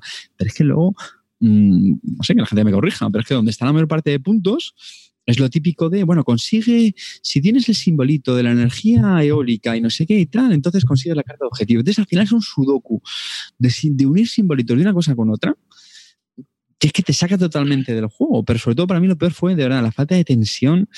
Mm, Bueno, pues alguien tiene que poner ahora la- el proyecto. Venga, pues ahora le toca poner el proyecto. Y me llevo el científico al simposio este. Pues sí, pues lo pondré aquí porque sí. De verdad, en serio, no, no, no le vi nada. Y para un juego que se supone que es duro, que las reglas son como unos, ¿qué? 30, 40 minutos de regla. De verdad hace falta. Sé. Yo, mira, yo no sé qué tiene Vital la Cerda porque, joder, hace temas chulos, ¿no? Son todos súper originales, a mí me, me llaman bastante. Tiene, es un euroduro de larga duración, que no me gustan los que son muy cortos, me gusta que sea más durete y tal. Y luego tampoco, son bastante elegantes, no tienen tampoco cosas raras que digas, uy, qué cosa más rara hay que hacer aquí. Pero es que me aburro en todas sus partidas, he jugado. El único juego que me gusta suyo es el Age of Steam Expansion Portugal, que lo hizo en el 2009. o sea que, no, fuera coña, no sé por qué, tío. Yo es la única vez que me ha pasado últimamente en que a mitad de partida, yo me acuerdo que le dije, porque es- el juego era de Zoro, dije, tío, Zoro, me estoy aburriendo. Y no- no- pero no, no te puedo decir por qué. Me parece que el juego tiene reglas interesantes, tiene cosas así, pero luego cuando llega mi turno, yo no he notado que, uy, que te- a ver si me pisan esta acción, o uy, no, no me han dejado hacer algo, bueno, pues hago esto otro. No le ve eso, la tensión, no sé por qué, no se crea. Y luego además tiene otra cosa muy chula, que es un juego colaborativo competitivo que también me llama mucha te- mucho la atención. Pero es que no, no, func- no es- funcionó. La parte es, es frío como cooperativa un... competitiva no estábamos un en plan, No, Venga, palmamos, ¿eh? me. Clean, Clean, Madre gran, mía, gran vaya defensor programa. del dios la cerda. Vaya programa le A ver, estáis dando aquí. vamos a ver. Yo tengo que. Os voy a contar. Romper una lanza. Romper una lanza. Eh, Si- si lo yo el juego solamente lo he probado la, la anterior edición, ¿vale? Y la anterior edición, para mí, si esta os quejáis de sobreproducción, eh, la anterior edición no estaba mal producida, pero era, era mucho más lioso el tema de los símbolos, porque además en esta creo que pones edificios y tal, pero antes cuando, haces, cuando hacías un plan tenías que girar una, una loseta y cuando le dabas la vuelta al plan para meter ya las fábricas, girabas la loseta, con lo cual era mucho más lioso aún hacer los planes. Esto que era plan, no plan, no sé qué, era mucho más. Ahora es todo mucho más claro. En general, el juego para mí me parece que flojea. No tiene ritmo, no, me parece el peor con diferencia de Vita en la cerda, no me gusta tampoco nada. Le di tres partidas y lo vendí porque porque me aburrí, me pasó igual que a ti, Álvaro. No, el, el tema me pareció muy curioso. Tiene, tiene cosas además que son curiosas, como asistir. O sea, el tipo se ha currado el tema. Asistir los científicos a conferencias, hacer, hacer mm, primero, antes de hacer una fábrica, hacer una planificarla, tal. Todo eso está muy chulo y, y está bien, pero, pero mecánicamente no funciona, te aburres. Entonces, pues yo ni me metí en la segunda edición, vendí mi, mi primera edición y aunque sea la cerda y lo hayan publicado en, en, Deluxe, ni de coña me he metido. Me parece el peor con diferencia. Además, cuando fui a, a Essen y Vital me vendió su viños, trató de endosarme un CO2 y lo mandé a tomar por culo. Me decía, pero si este es mi, me, mi, mejor diseño, digo, no me joda Vital, si, es, si esto es una basura, tal. Y decía, no, no, esto es mi mejor diseño, es CO2. Digo, joder, Vital, de verdad. Lo que hace para vender, macho. Lo, lo único que he escuchado eh, por ahí es que eh, tiene una versión colaborativa al juego también que no jugamos y que parece ser que está más orientado las reglas de esta nueva versión a esa a versión colaborativa. Nosotros no la jugamos. Yo le dije a Zoro que no me importaría probarlo a ver si es donde el juego realmente tenía chicha, pero mira, él decidió venderlo ya. Le, le he escrito antes del programa para, para, decirle si ya lo había vendido ya, porque si no te lo vamos a destripar. y no quería hablar. O sea, que, a mí, verdad, a mí vale. siendo el, el, el, diseñador de los que más me gustan actualmente, de los que más en forma veo, eh, este juego para mí está. No me gusta nada, está obsoleto. Ya te digo que no. no. Aparte, es que. Puede ir pero, pero es un poco. Eh, no, no, está claro qué es lo que está mal, ¿eh? Yo, yo tampoco he sido capaz de verlo. Simplemente cuando juegas te aburre. Pero no, no te puedo decir el motivo sí. exacto, ¿no? Yo, yo, creo que lo que está mal es que tienes, corrígeme, Clint, si tú te acuerdas mejor, eran solo tres posibles acciones, sí. ¿no? Lo del plan, estructura, eh, planta energética, ¿no? O algo así. Y luego acciones secundarias. Entonces, ¿qué es lo que pasa? Que es que si no tienes el plan, que es el, el, primer paso, las otras dos no puedes hacerlas. Entonces, me parece un... que le podías quitar planes a los demás, sí, ¿no? pagando y tal, ¿no? Mm, pues yo puedes, claro, ¿no? Darte, tú puedes construir en, en el, los planes de otros y sí, tal. ¿no? Sí, sí, sí, sí, claro, pero eso voy. Que si no, no había ninguno plan, construido. Por cojones tienes que hacer un plan. Entonces, ya está. Cuando luego ya el plan, pues ya mmm, puedes ir haciendo planes, pero es que seguramente sea muy absurdo. Va a ser a la O sea, que está también como muy guiado, macho. Y... Está muy encarrilado. Sí, sí, en serio. Ser. Y, y, otra cosa, bueno, y otra cosa decir, joder, macho, es que de verdad, tío, yo lo, siempre aquí, aquí hablamos de, de siempre de gusto, ¿no? Eso es evidente, ¿no? Uno tira más de un lado, otro, pero tío, cuando en una partida, los cuatro, coño, que es que acabó la partida y, y recuerdo que decía Zoro, puede haber el dueño, claro, los dueños yo siempre miramos de otra manera, ¿no? A, a los juegos. pero yo dije, pero recordaba de otra manera, ¿no? Como mejor el juego. Y es que estábamos los cuatro y yo me quería cortar las venas, tío. O sea, eran cinco rondas, palmamos en la cuarta y era como. Ay, Tuvimos suerte de eso, de que se acabó antes el juego. pero bueno. yo, yo, lo jugué con Katumarus y con Manhollow, tío. Terminamos la partida, nos miramos los tres y, y la palabra fue hilo de venta. Claro, o sea, pero es curioso, o sea, Clint y yo completamente opuestos. O sea, mí me, no me gustan nada los juegos muy euro, muy fríos, sea, si le gustan tal, otro tipo de juegos. La mierda esa. No, pero, pero es, es que si no nos ha gustado ninguno de los dos, sé que no hay más que decir. Ya está. Qué objetivo que eres, ¿eh? A Clint le gustan los juegos fríos de mierda, que a mí me encantan los juegos. me parece lo, lo, lo, que yo juego es brutal y lo que tú juegas es frío. Y hay una, una, pregunta, una pregunta técnica. Hablando, hablando del Madrid.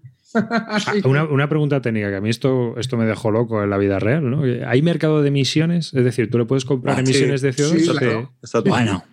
Pero es una chorrada, es una mierda. Sí, o sea, es una, es una cosa que hay uno, compras y, y, puede que te salga un poco más caro en el siguiente. O sea, pero... o sea, en la vida real esto es muy interesante. Sí, sí, hay subastas y toda la leche de emisiones.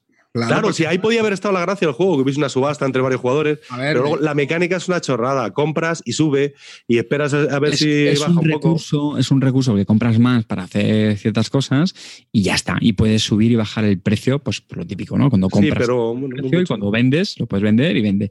Pero efectivamente lo dice Corta, la que hubiera una oportunidad. De hecho, yo la, cuando jugué la primera partida fue una de las mecánicas que me llamó la atención por eso. Me decía, mira, qué cosa más graciosa y qué temática.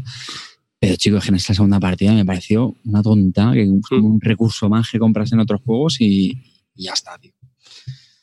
¿Ves? Este no merecía pena la reedición y el Macao a lo mejor la, la, no merece la pena.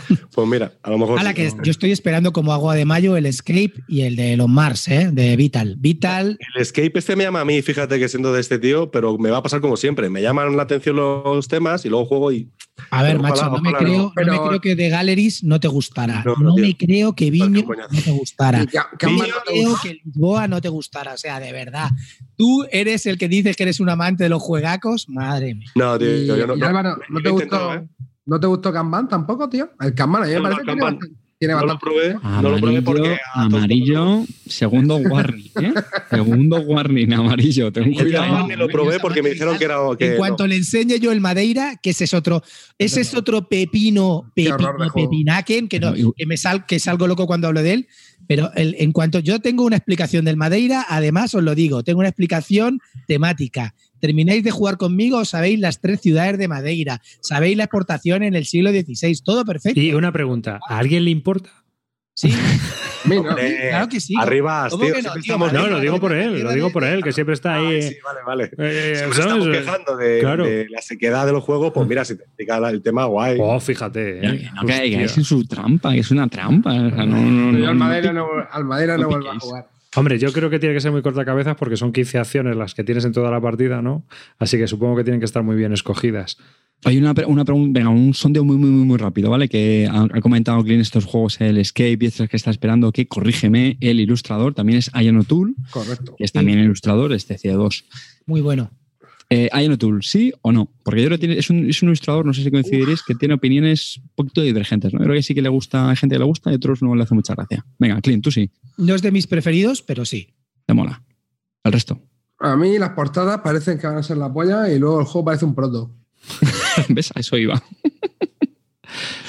O sea, sa- ¿Vosotros qué? Sabéis que Ian O'Toole va ahora a ilustrar los nuevos juegos de Capcom Games que ha hecho un trato con Winson Games. Así que si Winson Games parecía un proto y ahora va a seguir pareciendo un proto, tampoco va a haber mucha diferencia. A ver, de hecho, a ver, el, la- la- el hecho festín es bonito, porque es bonito, pero joder, tío, se pasa un poco de minimal, creo yo, ¿eh?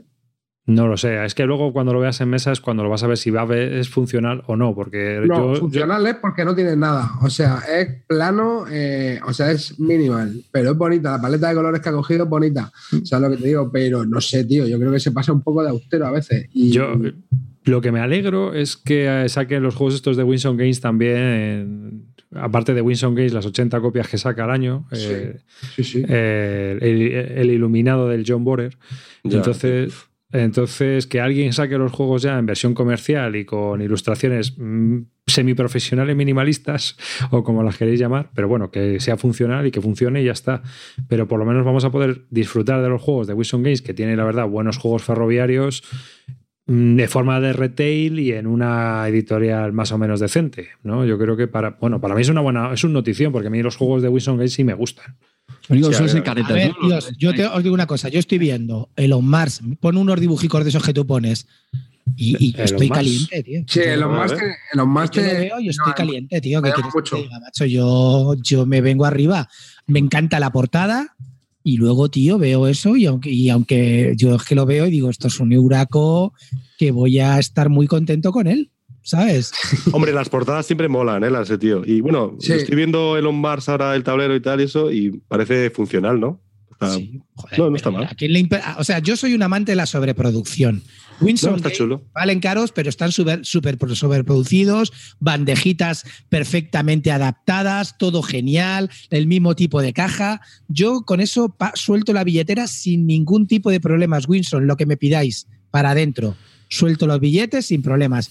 Y, y si además están muy bien hechos, es que a mí, mira, fíjate, te pongo un ejemplo. Suelto este tipo de juegos está entre 80, 90 o entre 80 y 100 pavos, ¿vale? Pero estoy pagando ahora mismo 65 o 60 pavos por el, por el Arkham Horror tercera edición, tío, y es que digo, macho, tío, ¿qué quieres que te diga? ¿Sabes? ¿Qué quieres que te diga? Sinceramente. Las fotos de este Tiene tienen que ver, es que, es que esto primero tienen un inserto adaptado, todo entra perfectamente, o sea, es que todo, todo está al, al milímetro, tío. No te, rata, no, no te ratean en, en las peanas ni en una bolsa para sacar tokens, que, que- que ni ponen estos tíos por 60 pavos, ¿sabes? Pues esto lo veo y digo, joder, macho, es que no hay color. no hay Te, color. te- te voy a cambiar un poco el tema. Están preguntando en el chat, está Caralan, y, y está preguntando por el Iris Gauss, que es el ¿Caralan otro- es Carayan? Karajan, Sí. sí. Yo, Karajan, da igual. yo ya sabéis que hablo como puedo cuando estoy grabando en directo. Entonces, eh, pregunta a Garayan por el Iris Gauss o el Iris Ghost o como cojones, ya, me estoy liando. Bueno, el caso es que es el, que está, el que van a sacar de Winson Games. ¿Qué dificultad tiene? Yo creo que es de los de baja. El problema de estos juegos siempre, como llevan subasta, es cuánto cuesta, sobre todo al principio de las primeras partidas. ¿Cuánto cuesta esto? No, lo sabes. Y ahí está la dificultad. El Chicago Express, ¿no? ¿Cuál es la dificultad del Chicago Express? ¿Cuánto vale? Realmente es esa. ¿Cuánto vale el primer? Eh, ¿Cuánto marcas? En cuánto marcar el precio mm, de, las acciones. Y este es de, ese, tipo. Es como el Chicago Express más o menos, pero en otro momento, en otra zona y con otras reglas. Como diría Clean, pues es un refrito de las mismas mecánicas que hacen de Trenets continuamente. Pero bueno, tendrá su historieta y será un poquillo diferente. No sé. Igual que también os digo que, por ejemplo, mirando el Escape, el Escape, eh, la portada es muy chula, pero miras el juego y. Y dale este, joder, macho. Eso es lo que me pasó a mí con el Escape precisamente, porque los Mars este sí se ve más bonito, pero el Escape, tío, la portada se ve guapa, pero, tío, lo de dentro me dejó frío, frío. Sí, sí, sí. A veces ese me parece más proto. Mm. Aunque ahora la mejor, no sé. Supongo, a ver, esto igual es un render, yo qué sé, tío. igual esto no, no, es arte definitivo, no lo sé, tío. igual es un dibujo cacho su Las fotos que se ven en la BGG son un poco extrañas. No sé si es, que... o no, pero bueno, ya te digo que yo, yo estoy en el, yo tengo el pre-order, lo tengo todo, todo controladito, ¿sabes? A mí, a mí sí me mola el escape plan, no sé. Ah, vamos las losetillas y eso, digo. Vosotros que este era, o tú, el de las portadas chulas y el no sé qué, pues a mí yo te digo que yo compro, a mí me sigue gustando. Que a mí también dentro también me mola, que no lo haya visto y la loseta me parece que está bien. Lo que pasa es que son rollo esquemático, pero yo creo que está pensado como si fuese un plan en un mapa y tal, o sea, tiene su sentido. No sé, es, como... ¿Tendrá dibujito en el tablero de cenicero, de gotita de, redondel de vaso de vino? No, no, parece. de vino, tío. ¿Eh? No parece, no parece. Ojalá y no, tío, por Dios. No parece. Seguro que han puesto ahí la bolsa del dinero, tío, y la pistola. Claro, una pistolica ahí puesta, el redondilico como de la bolsa de vino, el paquete de tabaco. La ganzúa, la ganzúa para abrir. Claro, la... ganzúa que no se te olvide, hermano. Si hay que robar banco. Y el verdugo para robar el banco. me, lo echo menos en mesa.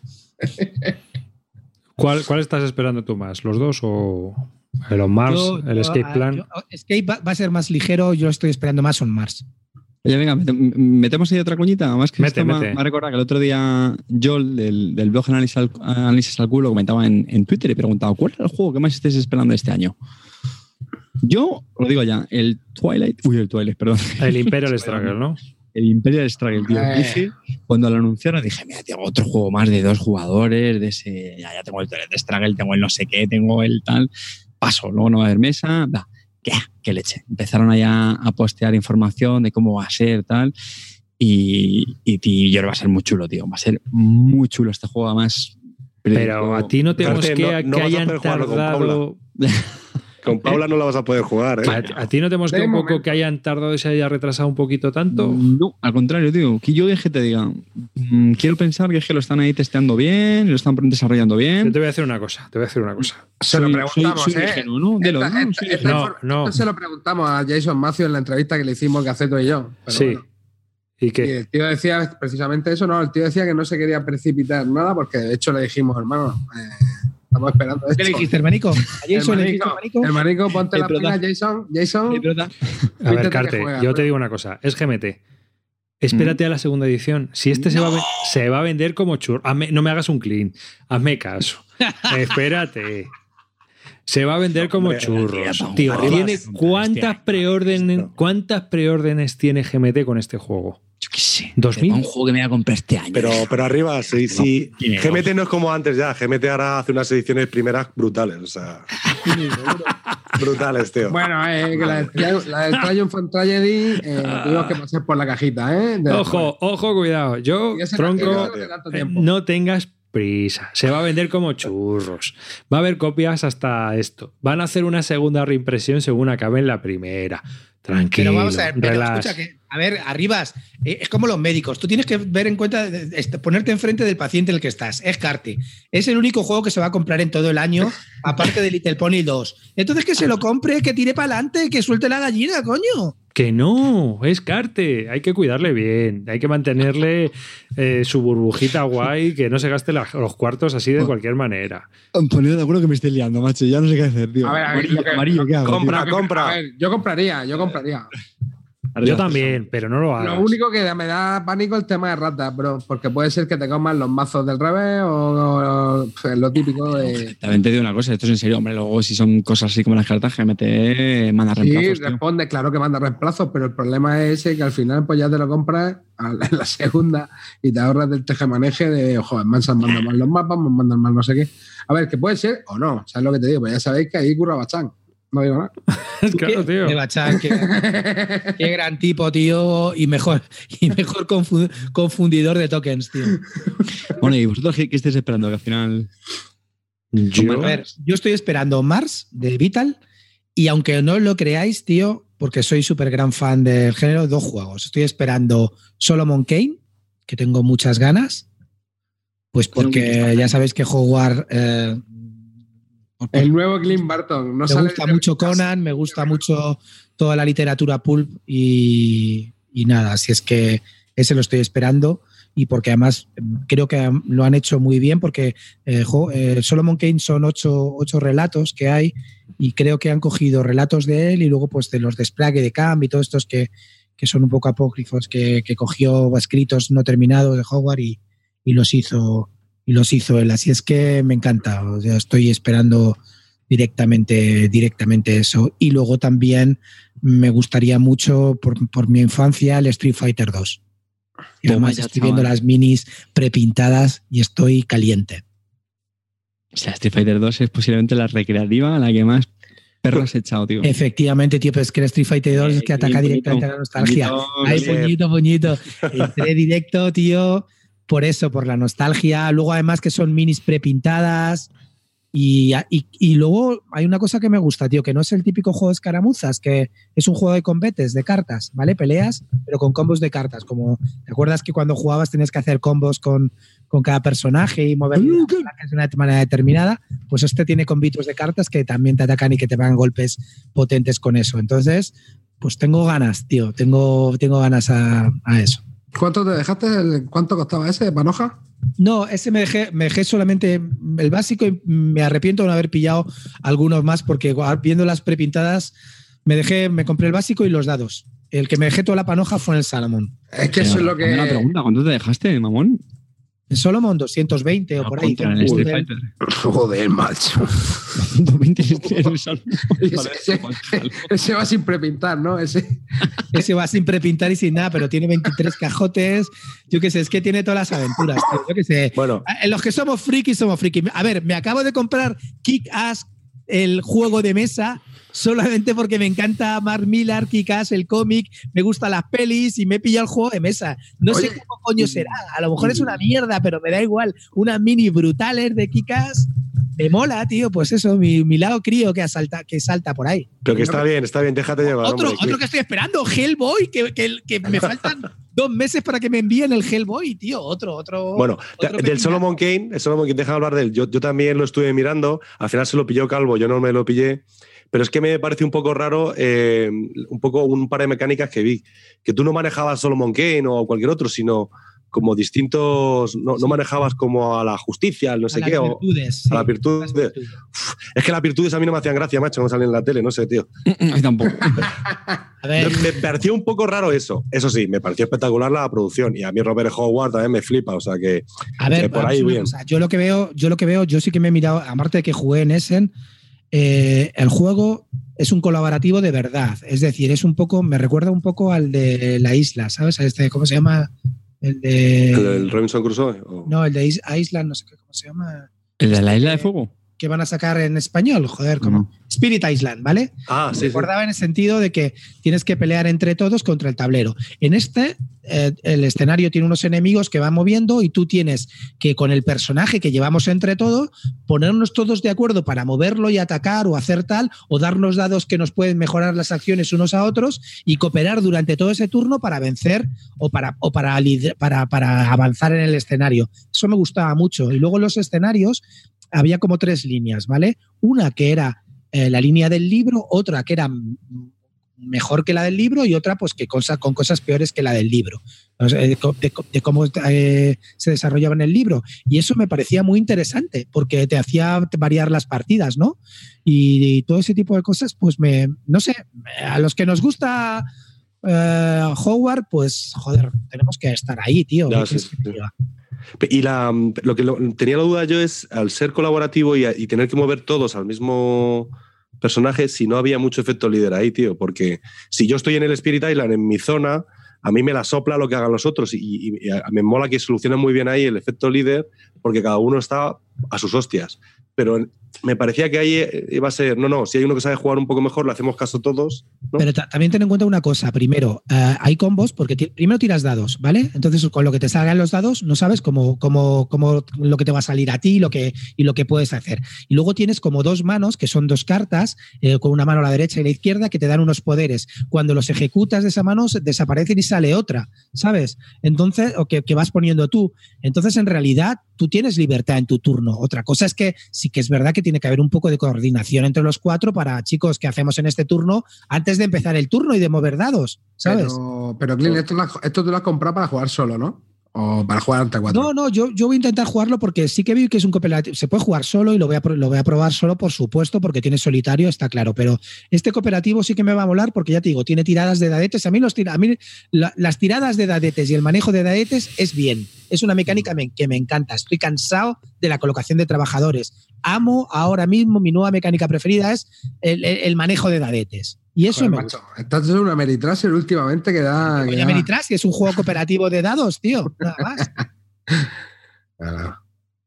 y volviendo a la pregunta inicial, ¿cuál es el juego que más estés esperando en este 2019?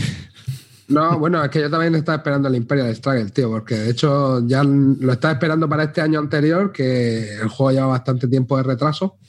Y, y bueno, según, según parece, pues parece que lo están, se lo están afinando bien no sé, tiene buena pinta ahí. Además, Jason Matthews, tío, estoy vendido. De hecho, todos los juegos que he probado de Jason Matthews me han gustado bastante. Así que. pensé que ibas a decir un Watcher Game amarillo. No, no, no, no, no. Jason Matthews, tanto Twilight Struggle como el de Carrera de Casablanca también me gustó. Eh, Founding Father me encanta. O sea que estoy dentro. Pues yo es que ahora mismo, ahora mismo, la verdad es que no estoy esperando así nada, porque bueno, sí, se han anunciado, como he comentado antes, los dos juegos estos de la Guerra Civil Americana, pero realmente no hay... ¿sabes? No hay, fechas, ¿no? hay, previsión. Joder, Yo tampoco he hecho. Yo tenía, el que más estaba esperando era el U-Bot y espero darle bastantes horas este año y todo lo que salga de Arkham Horror CG. Que de hecho, mira, por otro lado, por otro lado, bueno, a ver, también estoy esperando el, que va a salir de Simonich, el, el Stalingrad 42, que va a ser un pequeño monstruito de tres mapas.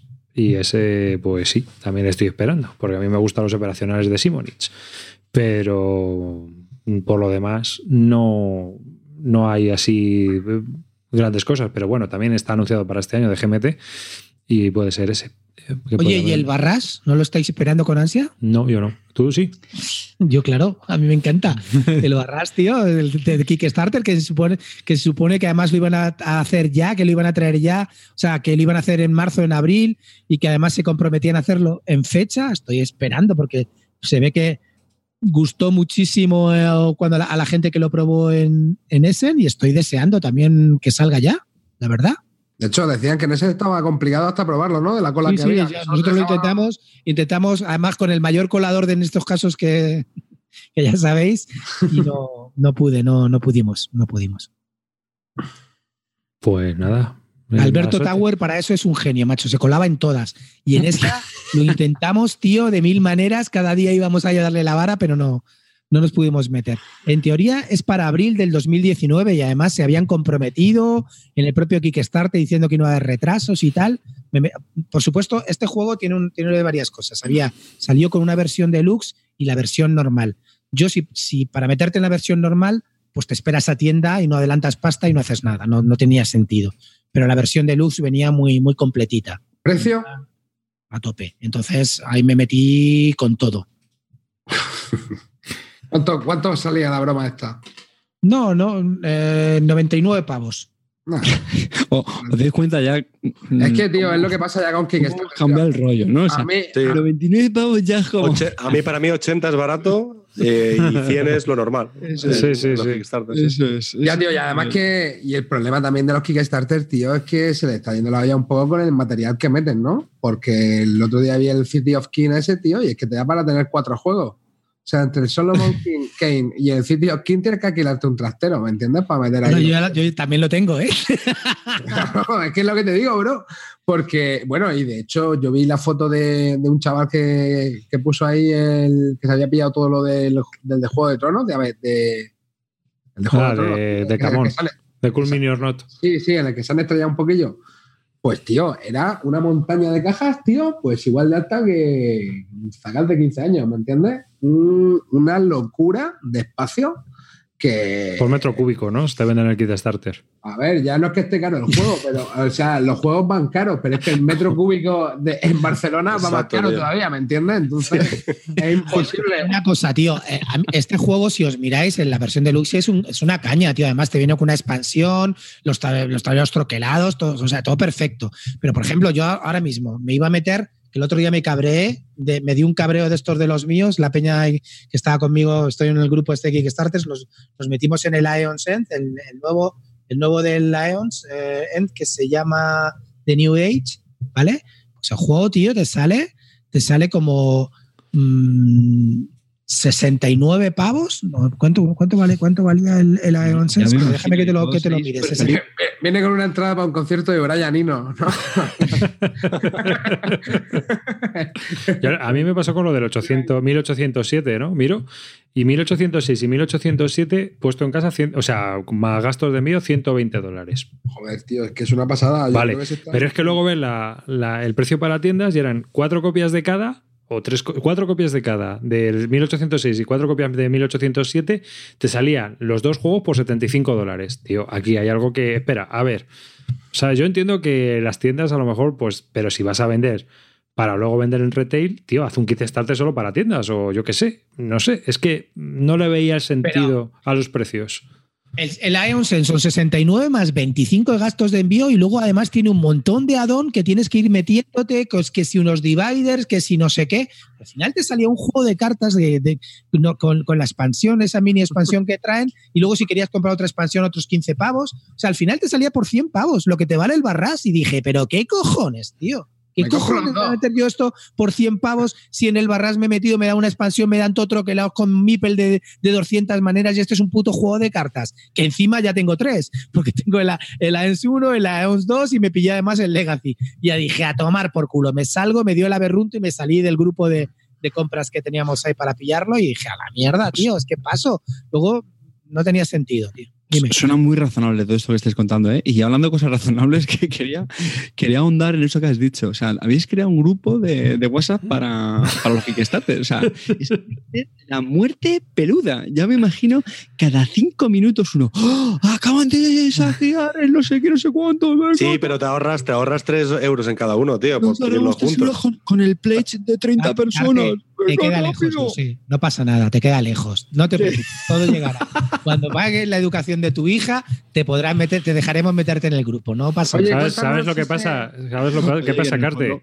Que la- Lo los, como crítica que me ha hecho gracia. las naves industriales como almacenes en Albacete seguro que están baratas. Es ¿sabes? Sí. cuando he hecho amarillo lo, de- lo del metro cúbico o un metro cuadrado en Barcelona, digo, y claro, hay que joder el Albacete, macho. Claro, aquí tenemos que sumarle recargo lo que vale almacenarlo, macho, en Madrid y en Barcelona, porque madre mía. Joder, aquí yo tengo un problema, por eso te Sí. digo, bro. Lo que hay que hacer es enchufarle, tío, la, la folija que limpió ahí a su, a su, a su casa, tío. A ver, Yo de momento se lo a ver, enchufo a mis yo sé que padres, os a queda si no se pasa nada. En el grupo estamos unos elegidos solamente. No, pod- no todo el mundo puede estar ahí, yo lo sé. Sí, sí, yo no estoy a la altura, ya te lo aviso yo. Oye, pero ahora en serio, cuéntanos, ¿cómo es eso, tío? Estés ahí cada 10 Primero minutos. nos mandamos un carné entre todos nosotros. Cuando, cuando nos vemos en convenciones nos hacemos señas secretas tipo el golpe. Entonces, no, son cosas, son cosas de nuestro grupo. Nada, no os preocupéis. No estáis, no estáis dentro, chicos. Bueno, bueno. y ahora, y, y de lo que hay, ¿qué os apetece más jugar? Eh, Hombre, a mí el Space Corp, yo ahora mismo que lo tengo Oh, recién fresquito, también, fresquito. Ese también me llama bastante, tío. Me lo quiero. Ese me gustaría probarlo, tío. Yo lo he probado una partida de prueba 2 para aprenderme las reglas y tal. Y vamos a jugarlo la semana pasada. Pero bueno, el calvo se puso malo y bueno, ya sabéis, tal, y al final nada. Ya, ya, Pero se puso le- malo. Ya, ya. Y sí le tengo muchas ganas, le tengo, le tengo ganillas. Ese además es, es de la línea Euroduro, ¿no? De, de GMT, ¿no? No está dentro de los Wargames y tal, no, no sé, no, no es un talón ni nada de eso, no es de combate, sino es más bien de, De pues gestión. eso, de, de gestión, sí. Y tienes que ir ahí conquistando o, o colonizando distintas fases de- del espacio y haciéndote, pues eso, consiguiendo un profit, un beneficio para ganar la partida. Eh, lo gracioso que tiene el juego es que tiene tres mapas. Uno es eh, los planetas cercanos a, la Tierra, otro es ya todo el sistema solar y el tercero es inter- inter- interestelar. Entonces, yo creo que es un juego que puede gustar a muchos. A la gente le gustan los temáticos del espacio y tal, y a los que le gustan los euros de gestión. Puede estar ahí muy bien equilibrado. Por eso lo he- tengo la intención de pillarlo en el grupo. Si no, si fuese un GMT clásico, vamos, sabía que no podía ni salir con, con estos. Era más para, para jugar en el club. Y, y lo que he jugado me da la sensación de que la duración de la tercera fase se va un poquito de madre. A mí me gustaría que fuese un poquito más corto, pero, pero es un juego que hay hostias eh, desde el minuto uno. Entonces mola, mola.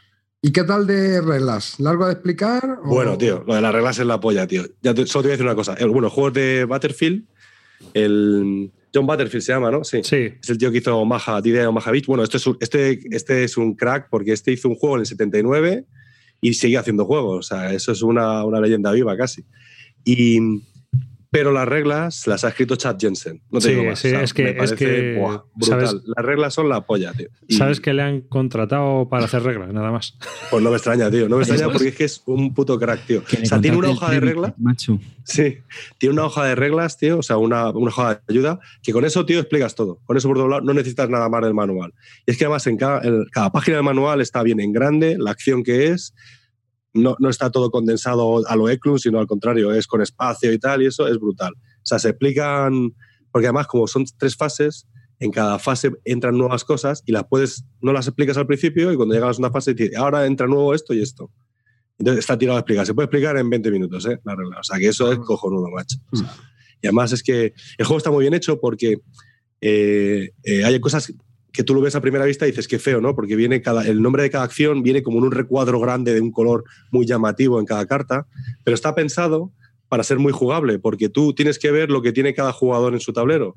Y si te juegas un Underwater Cities, por ejemplo, que es que es imposible ver lo que tienen los otros en otro lado, pues te das cuenta de la ventaja que tiene esto. Es, vale, no es tan bonito, pero es que ves con un color grande, en un cuadrado muy grande, ah, mira, este tiene construcción 3 allí y este tiene moverse 4, porque lo veo claramente. Entonces está muy bien hecho eh, la jugabilidad del juego y la- el entender las reglas. O sea, todo- todos los símbolos son clarísimos, ¿Cómo cada jugador llama? tiene ¿Cómo su hoja de ayuda. Space Corp. Space Corp. ¿Y qué duración tiene? Pues mira, pone 90 minutos por cada, mm, creo que ponía por cada era. O sea, tú puedes sumar unos 270 minutos. Pero yo la primera es que no es así, porque la primera era la puedes jugar en 20-25 minutos, la segunda sí son 90 minutos y la tercera yo creo que se va a eso, 90 minutos otra vez. Entonces estás hablando de, de va por encima de las tres horas, casi cuatro. Yo creo que son tres horas y media. Pero puedes jugar solo dos eras si quieres, ¿eh? O sea que eso es lo que me da un poquito más de miedo, porque aunque han intentado reducir el tiempo, me da la sensación de que, de que se va un poco más. También jugué a dos jugadores y a dos jugadores yo creo que se alarga más. Ya, ya, ya, ya. Habrá que probarlo. Sí, hombre, es uno de esos juegos que, que es de GMT y llama la atención porque es un tipo euro. No es tipo, claro. Habrá que ver también eh, si en profundidad el señor Butterfield ha conseguido hacer un euro que pueda competir contra los grandes diseñadores de euros. ¿Sabes lo que quiero decirte? Que como, Sí. como diseñador de Wargame ya tiene un, un puesto en el Olimpo, pero que realmente esta es su primera intervención en un juego de gestión. Entonces, Exacto. habría que ver a ver si a la larga el juego carece de algunas carencias o no. Yo creo que Claro, yo, si yo ahí te soy escéptico, ¿eh? claro, con un euro duro, dices, hostia, me voy a jugar este en tres horas Ahí y media está. en lugar de un brass. Exactamente. Me lo juego en dos horas, tío. Pero sin embargo, hombre, tiene mucho más tema, tiene más tema, a lo mejor, en cuanto a la parte del espacio y te Claro, puede eh, molar. y- ahora lo que yo veo es que, por ejemplo, si quieres un juego de, de desarrollo espacial, pues este también es muy buena alternativa. ¿No? O sea, que, que a lo mejor que sea mucho más accesible que otros juegos de esa misma, Exacto. de esa misma temática. Ya, yo creo que la clave está un poco en la implementación del tema, ¿no? Que Sí, no, ser- la implementación del tema está muy bien. ¿eh? El- la cosa es si te cuadra la duración o no, porque me Ya, parece ya. más extenso. Las hostias, hay hostias por pillar los planetas, las exploraciones. Lo puedo explicar un poco más si queréis. Tiene cuatro reglas, pero, pero yo creo que lo interesante es eso, que, que hay hostias en el tablero. O sea, hay mucha, mucha competitividad y es una carrera, porque realmente tú lo que es, es una carrera espacial. Eh, quieres, quieres colonizar lo antes posible la zona del tablero en cada momento, ¿no? O los planetas interiores, o el sistema solar y tal. Entonces, tienes que ir a todos. No, no, no puedes perder un turno diciendo, ah, pues voy a robar cuatro cartas por si acaso. No, no. Cada turno tiene que contar porque es una carrera. Hombre, sobre el papel suena muy bien, mm, pero claro, es Sí. lo que te digo yo. A ver, Exacto. a ver lo qué mismo tal. digo. a ver qué tal. Yo sigo. Yo, yo ahí eh, estoy en plan estético. Eh, no creo que sea tampoco el, el mega euro del año, ni mucho menos, a no ser que me pegue me nos dé una sorpresa cuando jugamos a cuatro. De hecho, al principio tenía como puntuaciones bastante negativas, pero parece ser que ha levantado bastante. Sí, ¿eh? déjame verlo ahora, a ver cómo Sí. está. Ahora- no, no, lo he mirado yo antes y creo que ahora tenía un 8 de media o algo así, pero que al principio. 7,9 está, sí. Pues 7,9. ¿Ves? Mira, por la baja un poquito. 500 ratings tiene, 500 ratings, no está mal. O sea, que ya han votado bastantes.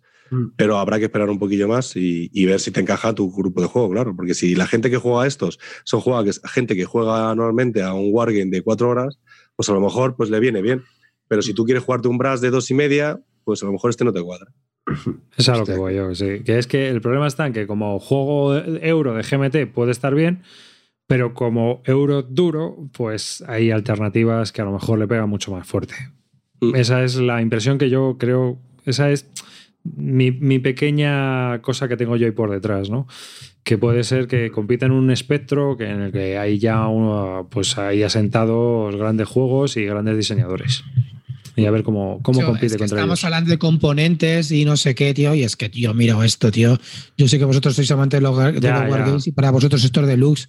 Pero tú miras esos tokens, tío, de Alien Discovery. mm, Bueno, oye, de pero los, tableros, los sí. tableracos son así, la hostia, o sea, está muy bien. Y, lo- y todo no tiene componentes muy bonitos, pero son muy funcionales. ¿eh? Eso, eso, eso está claro. Vale, O sea, se ve muy bien, pero es para- yo la funcionalidad para otras cosas, tío. No, no, no, tío, porque si estás jugando un juego de que tienes que mirar los tableros de cada uno, no sé qué, y es que no ves una mierda, tienes que acercarte, mira, el juego se te, se te desmonta. O sea que, por muy bonito que sea, si tú no ves las cosas bien a primera, no puedes tirarte. Entonces es muy importante también que sea muy funcional, tío. Es que, o sea, yo no puedo jugar un juego colaborativo en el que, o sea, competitivo, en el que tengo que mirar los tableros de los otros y es que son unos dibujitos que ni siquiera cambia el color en cada uno de ellos. No, no me vale, tío. Ya, bueno, es, pero eh, ¿es todo información abierta? Sí, sí, sí, todo. No tienes nada secreto. La, la tabla No es tu esa mano, de vamos, tu mano de tecnología que se ve ahí, esa tabla de tecnología es para darle premio. Esa se en 1984 se llevó dos premios. que no me jodas. Pero qué tío. tabla de tecnología, no hay ninguna tabla de tecnología, ¿no? No sé, hay una cosa que estoy viendo track, algunas ¿no? fichitas Como naranjas. tres, tío. tres No, columnas. esos son contratos y entonces son directamente son como objetivos que tienes que cumplir en cada era. Mariners Plus y lo de los contratos. Eso, eso se llevó un premio, ya te digo, en 1980. Sí, en el 84 se llevó un premio. Esto lo no ha me hecho jodas, seguro. de verdad, en serio. A ver quién es el artista. El... Será Chad Jensen, Kurt. Miller, Douglas y Mark Simonitz. No, Mark Simonitz suele hacer los Mark counters Los contra- Mm, y mapas. Pero no sé, cada uno. Estos siempre son los mismos. Entonces, claro, el estilo es siempre el mismo. Clean. Y si le sacas, si le sacas de Stalingrado, pues chico, ya sabes, no es. Suelen trabajar con quien suele trabajar. Miras, el mapa, tío, puede ser súper funcional, pero es que yo qué sé, tío, hay, No, hombre, el mapa no es feo, coño, hay, joder, hay tío. cosas, que, hay cosas que, que me atraen más. Coger un candado y chuparlo, tío. Me gusta Pero más. dices, tío, el mapa es precioso, macho. Mira, Pues al principio mapa te de- llama la atención, ¿eh? Mira el de Planeteers, pon el, el- pon el, el- el- el mapa de Planeteers, es muy bonito, tío. Tiene los planetas, Sí. ahí Júpiter tiene fotos de... no Sí, sé, a, ver si, a ver si estoy viendo. Este es el interestelar. otro, El interestelar es, es, cutre. ¿eh? O, o estamos hablando de lo mismo o yo no entiendo nada, tío. El, el interestelar es un poco cutre. ¿eh? Sí, ese esos está diagramas cutre. de Ben. Es- Pero mira el de Planeteers. Ah, el de Planet. Ah, es que estaba, Ese estaba viendo un proto. Porque sí, este, este se ve un poco mejor. Sí, Está, sí. está chulo, está bien, sí, sí. Ah, que estabas viendo las fotos de los proto. protos. Estaba viendo un, un proto ahí que se veía unos. Es que era Qué horrible. anormal eres, qué anormal. Este está mejor, este está mejor. Sí, sí. Bueno, pues es eso. El- es el que más ganas tengo de jugar ahora mismo. Ya te digo, oye, de todas maneras, eh, mm, aquí os voy a poner eh, a todos los que estéis en el directo, aquí, a ver, ¿dónde está el tapete que se ha pillado clean? ¿Eh? Aquí lo tenemos, ese tapete de Solomon Kane, ¿eh? ¿Lo ves clean en... ese tapete con el que se, está restregando? Me la pasa amarillo y bueno, pues es un buen tapete. La verdad es que está muy chulo, ¿eh? ¿Es calentito? Amarillo. mete- ¿La batamanta esa que te has pillado es calentita? No te digo quién me la ha pasado. Me la han pasado, me la han pasado mis Ya mulas. sé que te la ya sé que te la va- El tapete este que me, qué, mal- qué mal- qué malvados que son.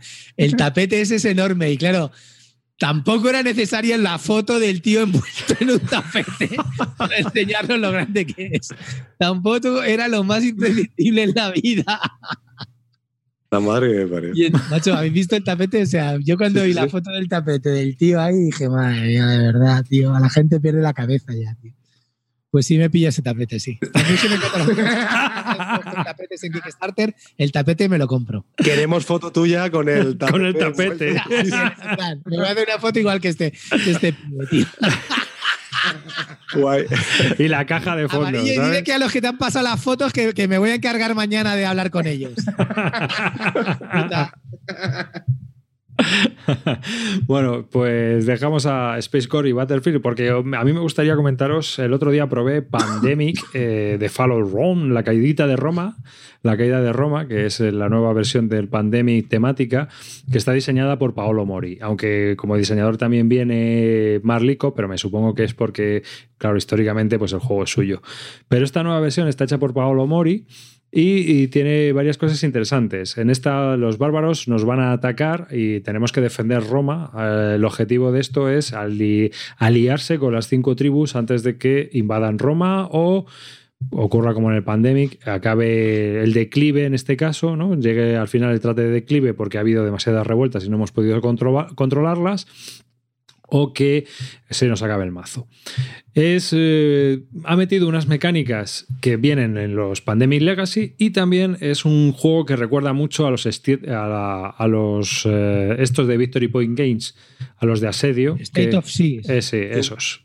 Recuerda un poco las mecánicas a, a eso, ¿no? Porque van avanzando continuamente los, los bárbaros a atizarnos y nosotros pues tenemos que intentar controlar a esas invasiones como sea. Disponemos de fuertes, disponemos de varias cosas. Y las cartas lo que hacen es que nos van dando unas rutas por donde los bárbaros pues se van desplazando para intentar llegar a su objetivo final. En algunas cartas es Roma, en otras son otras, y según vaya habiendo eh, cubitos de ellos, pues tú vas avanzando.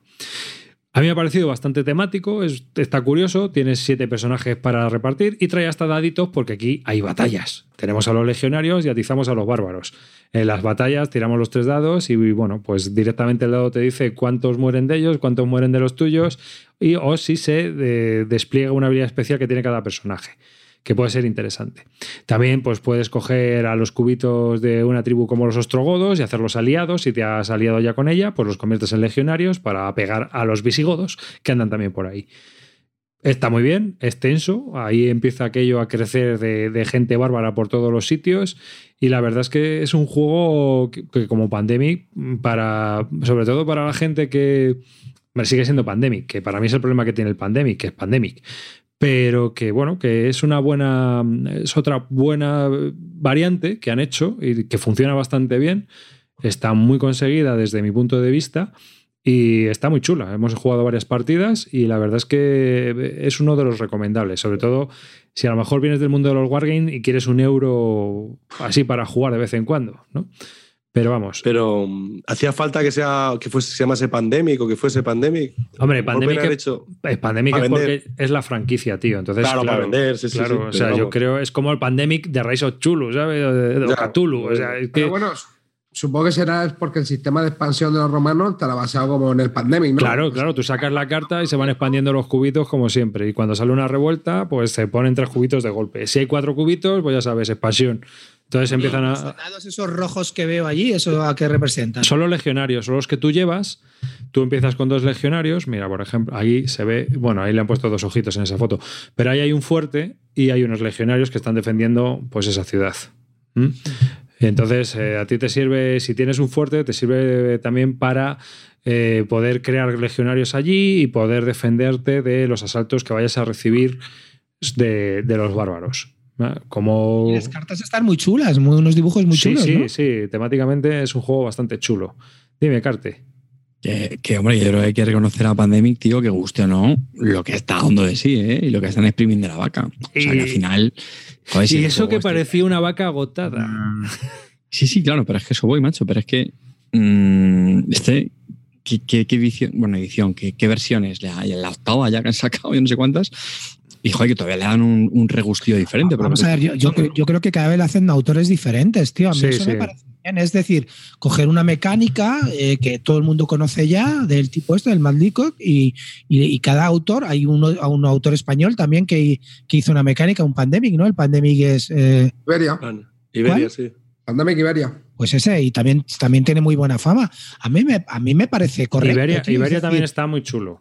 ¿Qué? Iberia también Claro, está muy chulo. Es darle vueltas sobre una temática y, y que a lo mejor cada juego te, te parece diferente, siendo un poco la mecánica base y que cada juego te parezca diferente. Yo, yo lo veo bien, tío. Vale, ¿no? vale, No, que no, a mí me oye, pare- ojo, ¿eh? que yo justo venía a decir eso, ¿eh?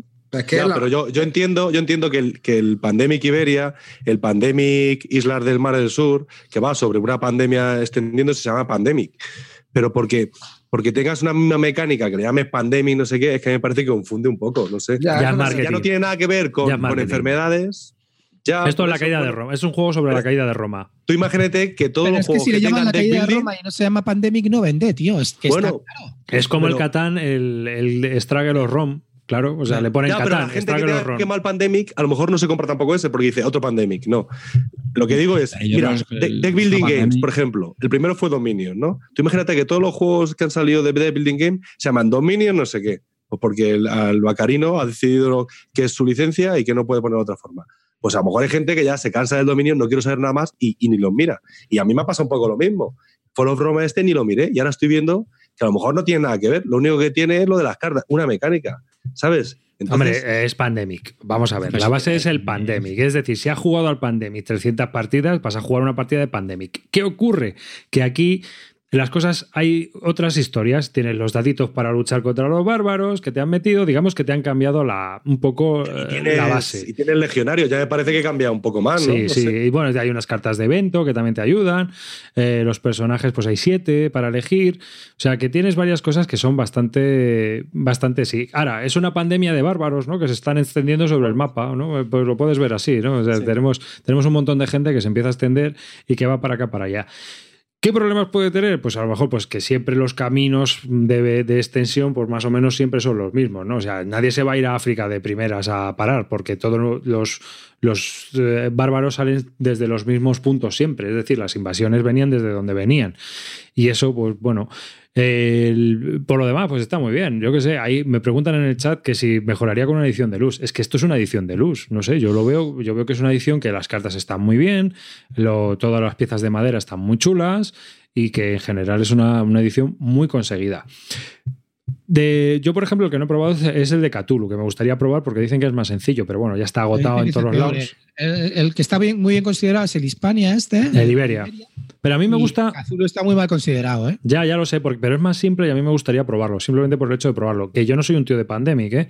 A mí no es un juego que me, me parece muy sencillote. O sea, es que, no sé, que siempre estás haciendo más o No. menos lo mismo. Y hay, Sí, hay veces que te toca un personaje que está mirando aquí a la breva porque tiene una habilidad especial y es la que estás usando que es la que viene bien a todo el mundo. Mira, el Pandemic lo peor que tiene es el efecto líder. O sea, yo lo tengo claro.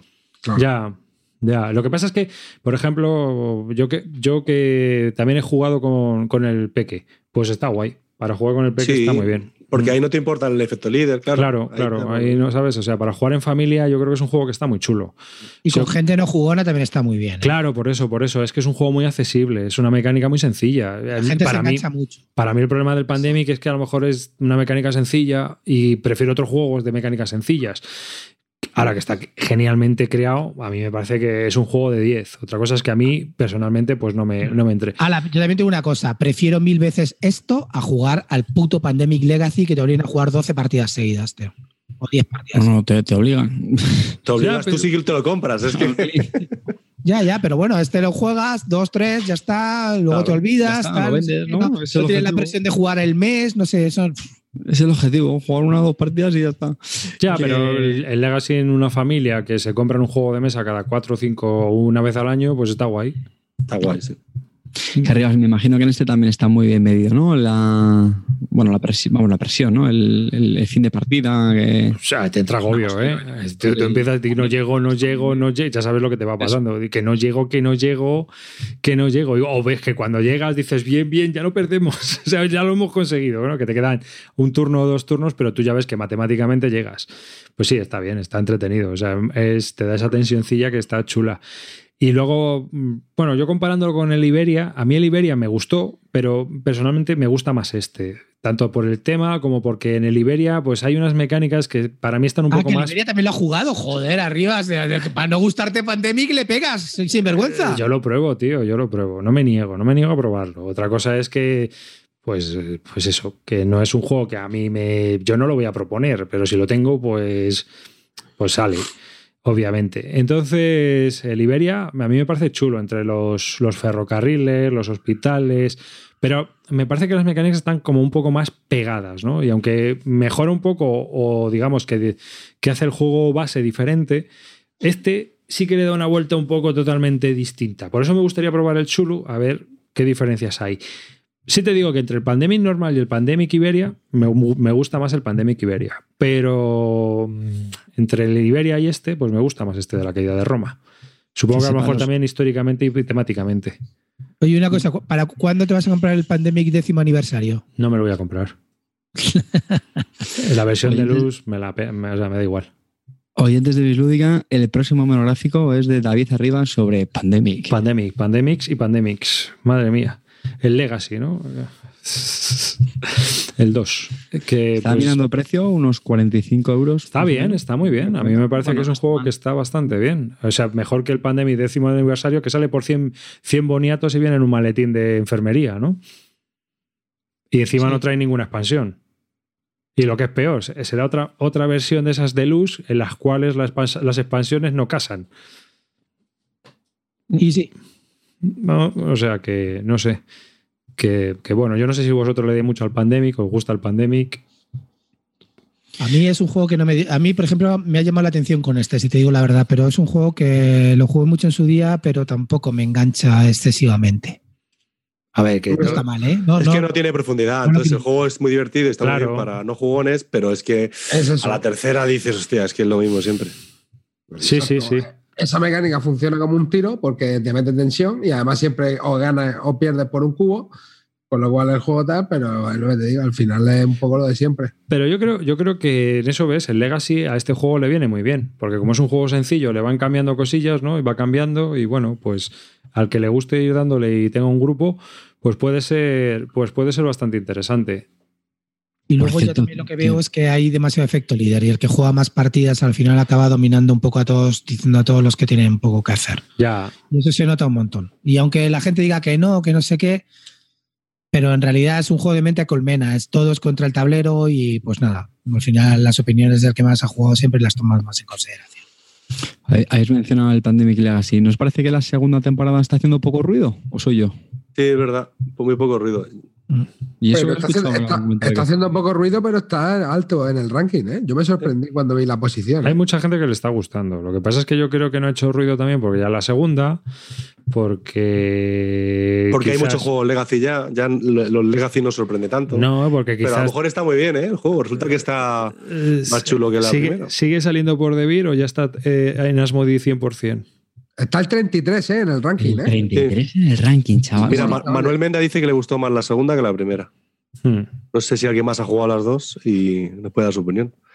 Nosotros, yo, Carte, creo que ni lo, lo proponemos jugar en nuestro grupo No, la verdad es que no. porque, porque la primera ya nos costó mucho el hecho de poder jugar 12 partidas seguidas. Y estas son 18, ¿no? Claro, eh, entonces esto me parece que no funciona. La- la- Aunque- es que lo pienso ahora, tío, y conseguimos jugar 12 partidas al mismo Sí. juego, tío. Es que ahora me parece impensable. Es que ahora es impensable, pero eh, lo hemos hecho alguna vez, hemos hecho un pacto de decir, venga, vamos a jugar X jornadas al líder, al, al líder of the North, ¿no? Al, al de ciclismo. Eh, pero, pero es muy difícil, es muy difícil encajar eso porque la gente quiere cambiar y quiere probar sus juegos. Entonces, si tú le dices que vamos a estar un mes y medio jugando al mismo juego. Pues yo sí lo he pensado, fíjate, el Legacy para jugar con el Peque. Bueno, eso es, esos son distintos. Si tienes otro grupo de juego que queda de vez en cuando. Para pues jugar con el peque, ¿sabes? Que sí que puede desarrollar y le va a abrir el rollo de abrir la cajita y le va a encantar ese rollo de marketing que trae, porque al final no deja de ser un rollo de marketing, no deja de ser escenarios escondidos. eh, pues eh, yo creo que puede funcionar muy bien con peques, creo. creo porque además es un juego sencillo. Mm. Ya, pero lo de las reglas, macho, porque al final, como van cambiando las reglas en, el, en el en la primera temporada, lo que me pareció que se me hacía bola cuando, cuando volvíamos a jugar después de dos semanas sin jugar Acordarte. o diez días, hostia, espera, que habían cambiado y habían puesto una pegatina aquí y esto otro, y, y porque no hay un sitio donde puedas leerte todas las reglas, sino Ya. que tienes que, uff, eso es lo que, lo que me parece un poquito más complicado, pero, oye, que funcionó, ¿eh? que la primera temporada nosotros no lo pasamos muy odio el pegatineo, tío. Odio el poner. Pon la pegatina, eso me toca las. Pero, Clean, ¿qué te estás, estás muy Sí, sí, sí, rancio sí, eh. No, no, no, rancio, pero que no me. O sea, me he dado cuenta que no me gustan los juegos Legacy. Tío. Me he comprado el Lions Legacy y no sabes cómo me toca las pelotas metiéndole pegatinas cada vez que hago una cosa con el personaje y lo que dice Álvaro. Ahora este escenario con estas nuevas reglas que ya no funciona tal. A mí eso no me gusta, sinceramente, me corta un poco el rollo. Prefiero más lo que dice Arribas, que no, no esconder los escenarios y, y jugar escenarios, tío, y ya está, ir enlazando. Me- ya te digo, me mola más, por ejemplo, el rollo del site que han hecho con Fenris, de hacer escenarios y punto, y ya está. Pues es lo mismo. Tú imagínate que en el Fenris te, te esconden todo en cajitas y en sobres y vas abriendo cada escenario, ¿no? Sí, te lo hacen así, pues es- eso es lo que han hecho en el Fenris, escondértelo en cajitas y vas abriendo cada vez. O en el Road to Gettysburg. no lo- metiendo pegatinas, lo mismo. metiendo mierda. Anda, mira, ahora viene Stonewall Jackson con un 4-7. Así es eso. Ya, pero la diferencia es que tú tienes un tablero, por ejemplo, que va cambiando, las reglas van cambiando. Si es al final es lo que da la gracia a Legacy. Si tú me haces un Legacy sin eso, pues mira, llámale Legacy si quieres para vender porque está de moda, pero estamos jugando a un juego de escenarios. Pero que, que entiendo que, te, que, no, que te moleste eso. Sí. No, no, a mí no me gusta, te lo digo, me, eh, me he dado cuenta que no, no me gusta, ¿no? Y a mí me da igual romper cartas y todo eso, que no es que sea yo con TOC de ese tipo, pero que, que no, no, no me engancha, no me engancha ese tipo de, de rollos. Yo creo que psicológicamente, psicológicamente está pensado para que, hostia, es que es, si palmo palmo, si te- se termina aquí el juego, o eh, eh, fíjate cómo ha evolucionado todo, ¿no? Está un poco pensado eso, por si te llama la atención esa parte, de, como un juego de rol, ¿no? Un juego de rol, has jugado con tu personaje, ha ido cambiando tanto tiempo, ha ido cambiando el mundo, pues mm, tengo, o sea, tengo más eh, conexión, ¿no? Con el mundo y con el juego, porque lo he cambiado yo y he evolucionado. Si es un juego de escenarios que no va cambiando, pues a lo mejor conectas menos. Pero si no te llama, claro, puede que no te llame eso o que esa parte a ti no te, no te haga entrar. Claro, yo es que es lo que veo. Que, ah, bueno, a mí yo eh, parto de la base de que para mí el Legacy es una cuestión de marketing. ¿eh? Creo que eh, al final es eso, esconder escenarios en cajitas. Que está guay, que yo no digo que no, que esa sensación de abrir una cajita a ver qué contiene, pues mola, siempre gusta. Pero realmente eh, el juego lo que interesa es que la campaña y los escenarios funcionen bien en un contexto en el cual pues todo vaya rulando. En eso los Wargames están mucho más avanzados que los Eurogames en ese sentido. Es decir, las campañas en un Wargame están mucho mejor enlazadas todos los escenarios que lo que ocurre aquí en, en, estos juegos. Que yo creo que es donde peca muchas veces si el juego no está, no está muy bien creado, ¿no? que tiene como altibajos. Hay partes en las cuales dices, en vez de ir encrechendo hasta un final apoteósico, pues vas teniendo como mm, cimas y valles. ¿no? Ojo, este, este, esta parte ha sido un poco rollo. Pues aquí, no, yo he jugado varias partidas, no he jugado muchas al Legacy, he jugado tres o cuatro, pero es que había alguna que es que no hacías, o sea, yo no hacía nada. Esa sensación me daba a mí. Estaba ahí de pegote. Yo lo que veo es que al final estos juegos, pues al final lo que hacen es ir añadiendo un poco mini reglas en cada escenario. Y entonces al final lo que pasa es que si espacian mucho las partidas, se te olvidan las cosas y es un poco coñazo. Entonces son juegos que tienes problemas porque primero necesitas, como hemos dicho para lo del Yubon, necesitas un grupo que sea el habitual, que esté dispuesto a darles varias partidas seguidas, que estas partidas ni siquiera estén espaciadas mucho en el tiempo porque o te desconectas del tema o se te olvidan la mitad de reglas y creo que es un hándicap que tienen este tipo de juegos. Y, bueno, todas las campañas, todas las campañas en general, ¿no? Al final Claro, nosotros claro. ahora mismo estamos intentando jugar campañas, pero fuera de las de, de los días habituales de juegos. Los días habituales de juegos probamos juegos nuevos y luego tengo una campaña de Kingdom Death Master con Javi Legacy, Zoro, no sé qué, tengo otra de Arkham Horror con Zoro, tengo una de no sé qué. Pero por eso, para intentar juntar los grupos, pero claro, es que llega a ser un momento que es imposible jugar tantas campañas. Y- La de Gloomhaven, ¿cómo la llaman? eso, eso, eso iba a preguntar. Tengo Gloomhaven, 12 partidas ya. Este año no he quedado todavía con mi grupo. Eh, tengo la de rol de Davocar, que estoy cuidando con los de Reino del Norte. Kingdom Death Monster los domingos con, con estos tres. Dragonfire con Calvo, que solo hemos quedado un día. No sé si es una campaña o no. Y la de Arkham Horror con Zoro. O sea que ahora mismo eh, lo tengo un poco obligado ya para jugar. Oye, el Dragonfire está muy guapo, ¿eh? Sí, sí, mola, mola. Dragonfire. El primero, el primero era el de mm, este de Shadowrun, ¿no? Sí. Sí, que ahora ese es una Está caca. mucho mejor, mucho mejor en ambientado en el mundo de Dungeons and Dragons y tiene cosas más chulas que el, que el otro. Lo, lo malo del, Dragon, del, del Dragonfire es uno de los primeros escenarios. El primero que no es el repetitivo este, que es muy chungo. Yo he leído en los foros que todo el mundo palma y que está un poco mal escalado. Sí. Pero después de ese parece que va un poco mejor. ¿Y de Gloomhaven? ¿Alguno, tú, Carte, has ido con la campaña o no? ¿Qué va, tío? No hemos podido cuadrar. Entre historias familiares que he tenido yo que me han impedido quedar, historias extra familiares, no, no las normales. Ha- Han anunciado la versión en español. ¿Vosotros cómo lo veis? Eh, Eh, Pues Vamos a hablar de esto, vamos a En español es como, es como luce, porque tiene muchísimo texto, además muchísimo texto en inglés complicadillo, así este enrevesado de rollos y tal, y pues, me parece bien, tío, me parece bien. Sí, yo creo que tienen que. Juego que merecía que la pena. Sí. Vale. Saldrá baratito también, ¿no? Este. Sí, Si lo, si lo publica Modé, ya te digo yo que no va a salir baratito. No, claro, esto por lo menos- bien esa ironía. ¿eh? 68 euros me costó a mí con miniaturas, lo dejo ahí. Sí, por eso. a ver en cuánto se queda. Claro, que, que luego ya no, luego la segunda edición ya costaba 90 pavos con miniaturas. eh, que, de- pero vamos, yo es que no sé ni cómo, cómo lo, lo sacó tan barato el hijo puta este. No, porque no ha vuelto a hacer otra cosa decente, porque madre mía. eh. Yo la vendía, tío, la puse, yo la puse a la venta por 180 porque yo además la tengo con el inserto este de puta madre, tengo las minis pintadas y tal, y la gente me preguntaba y luego al final no lo vendía, tío. Me, no quiero venderlo en realidad, ¿sabes? Porque, joder, si me he gastado el inserto y tal, pero es que sé que no la voy a jugar porque con la gente que jugamos la campaña, pues no. Se ¿Y en acabó. solitario no te lo planteas, tío? Es que en solitario con dos me da un poco más de pereza, tío, no sé. Ya.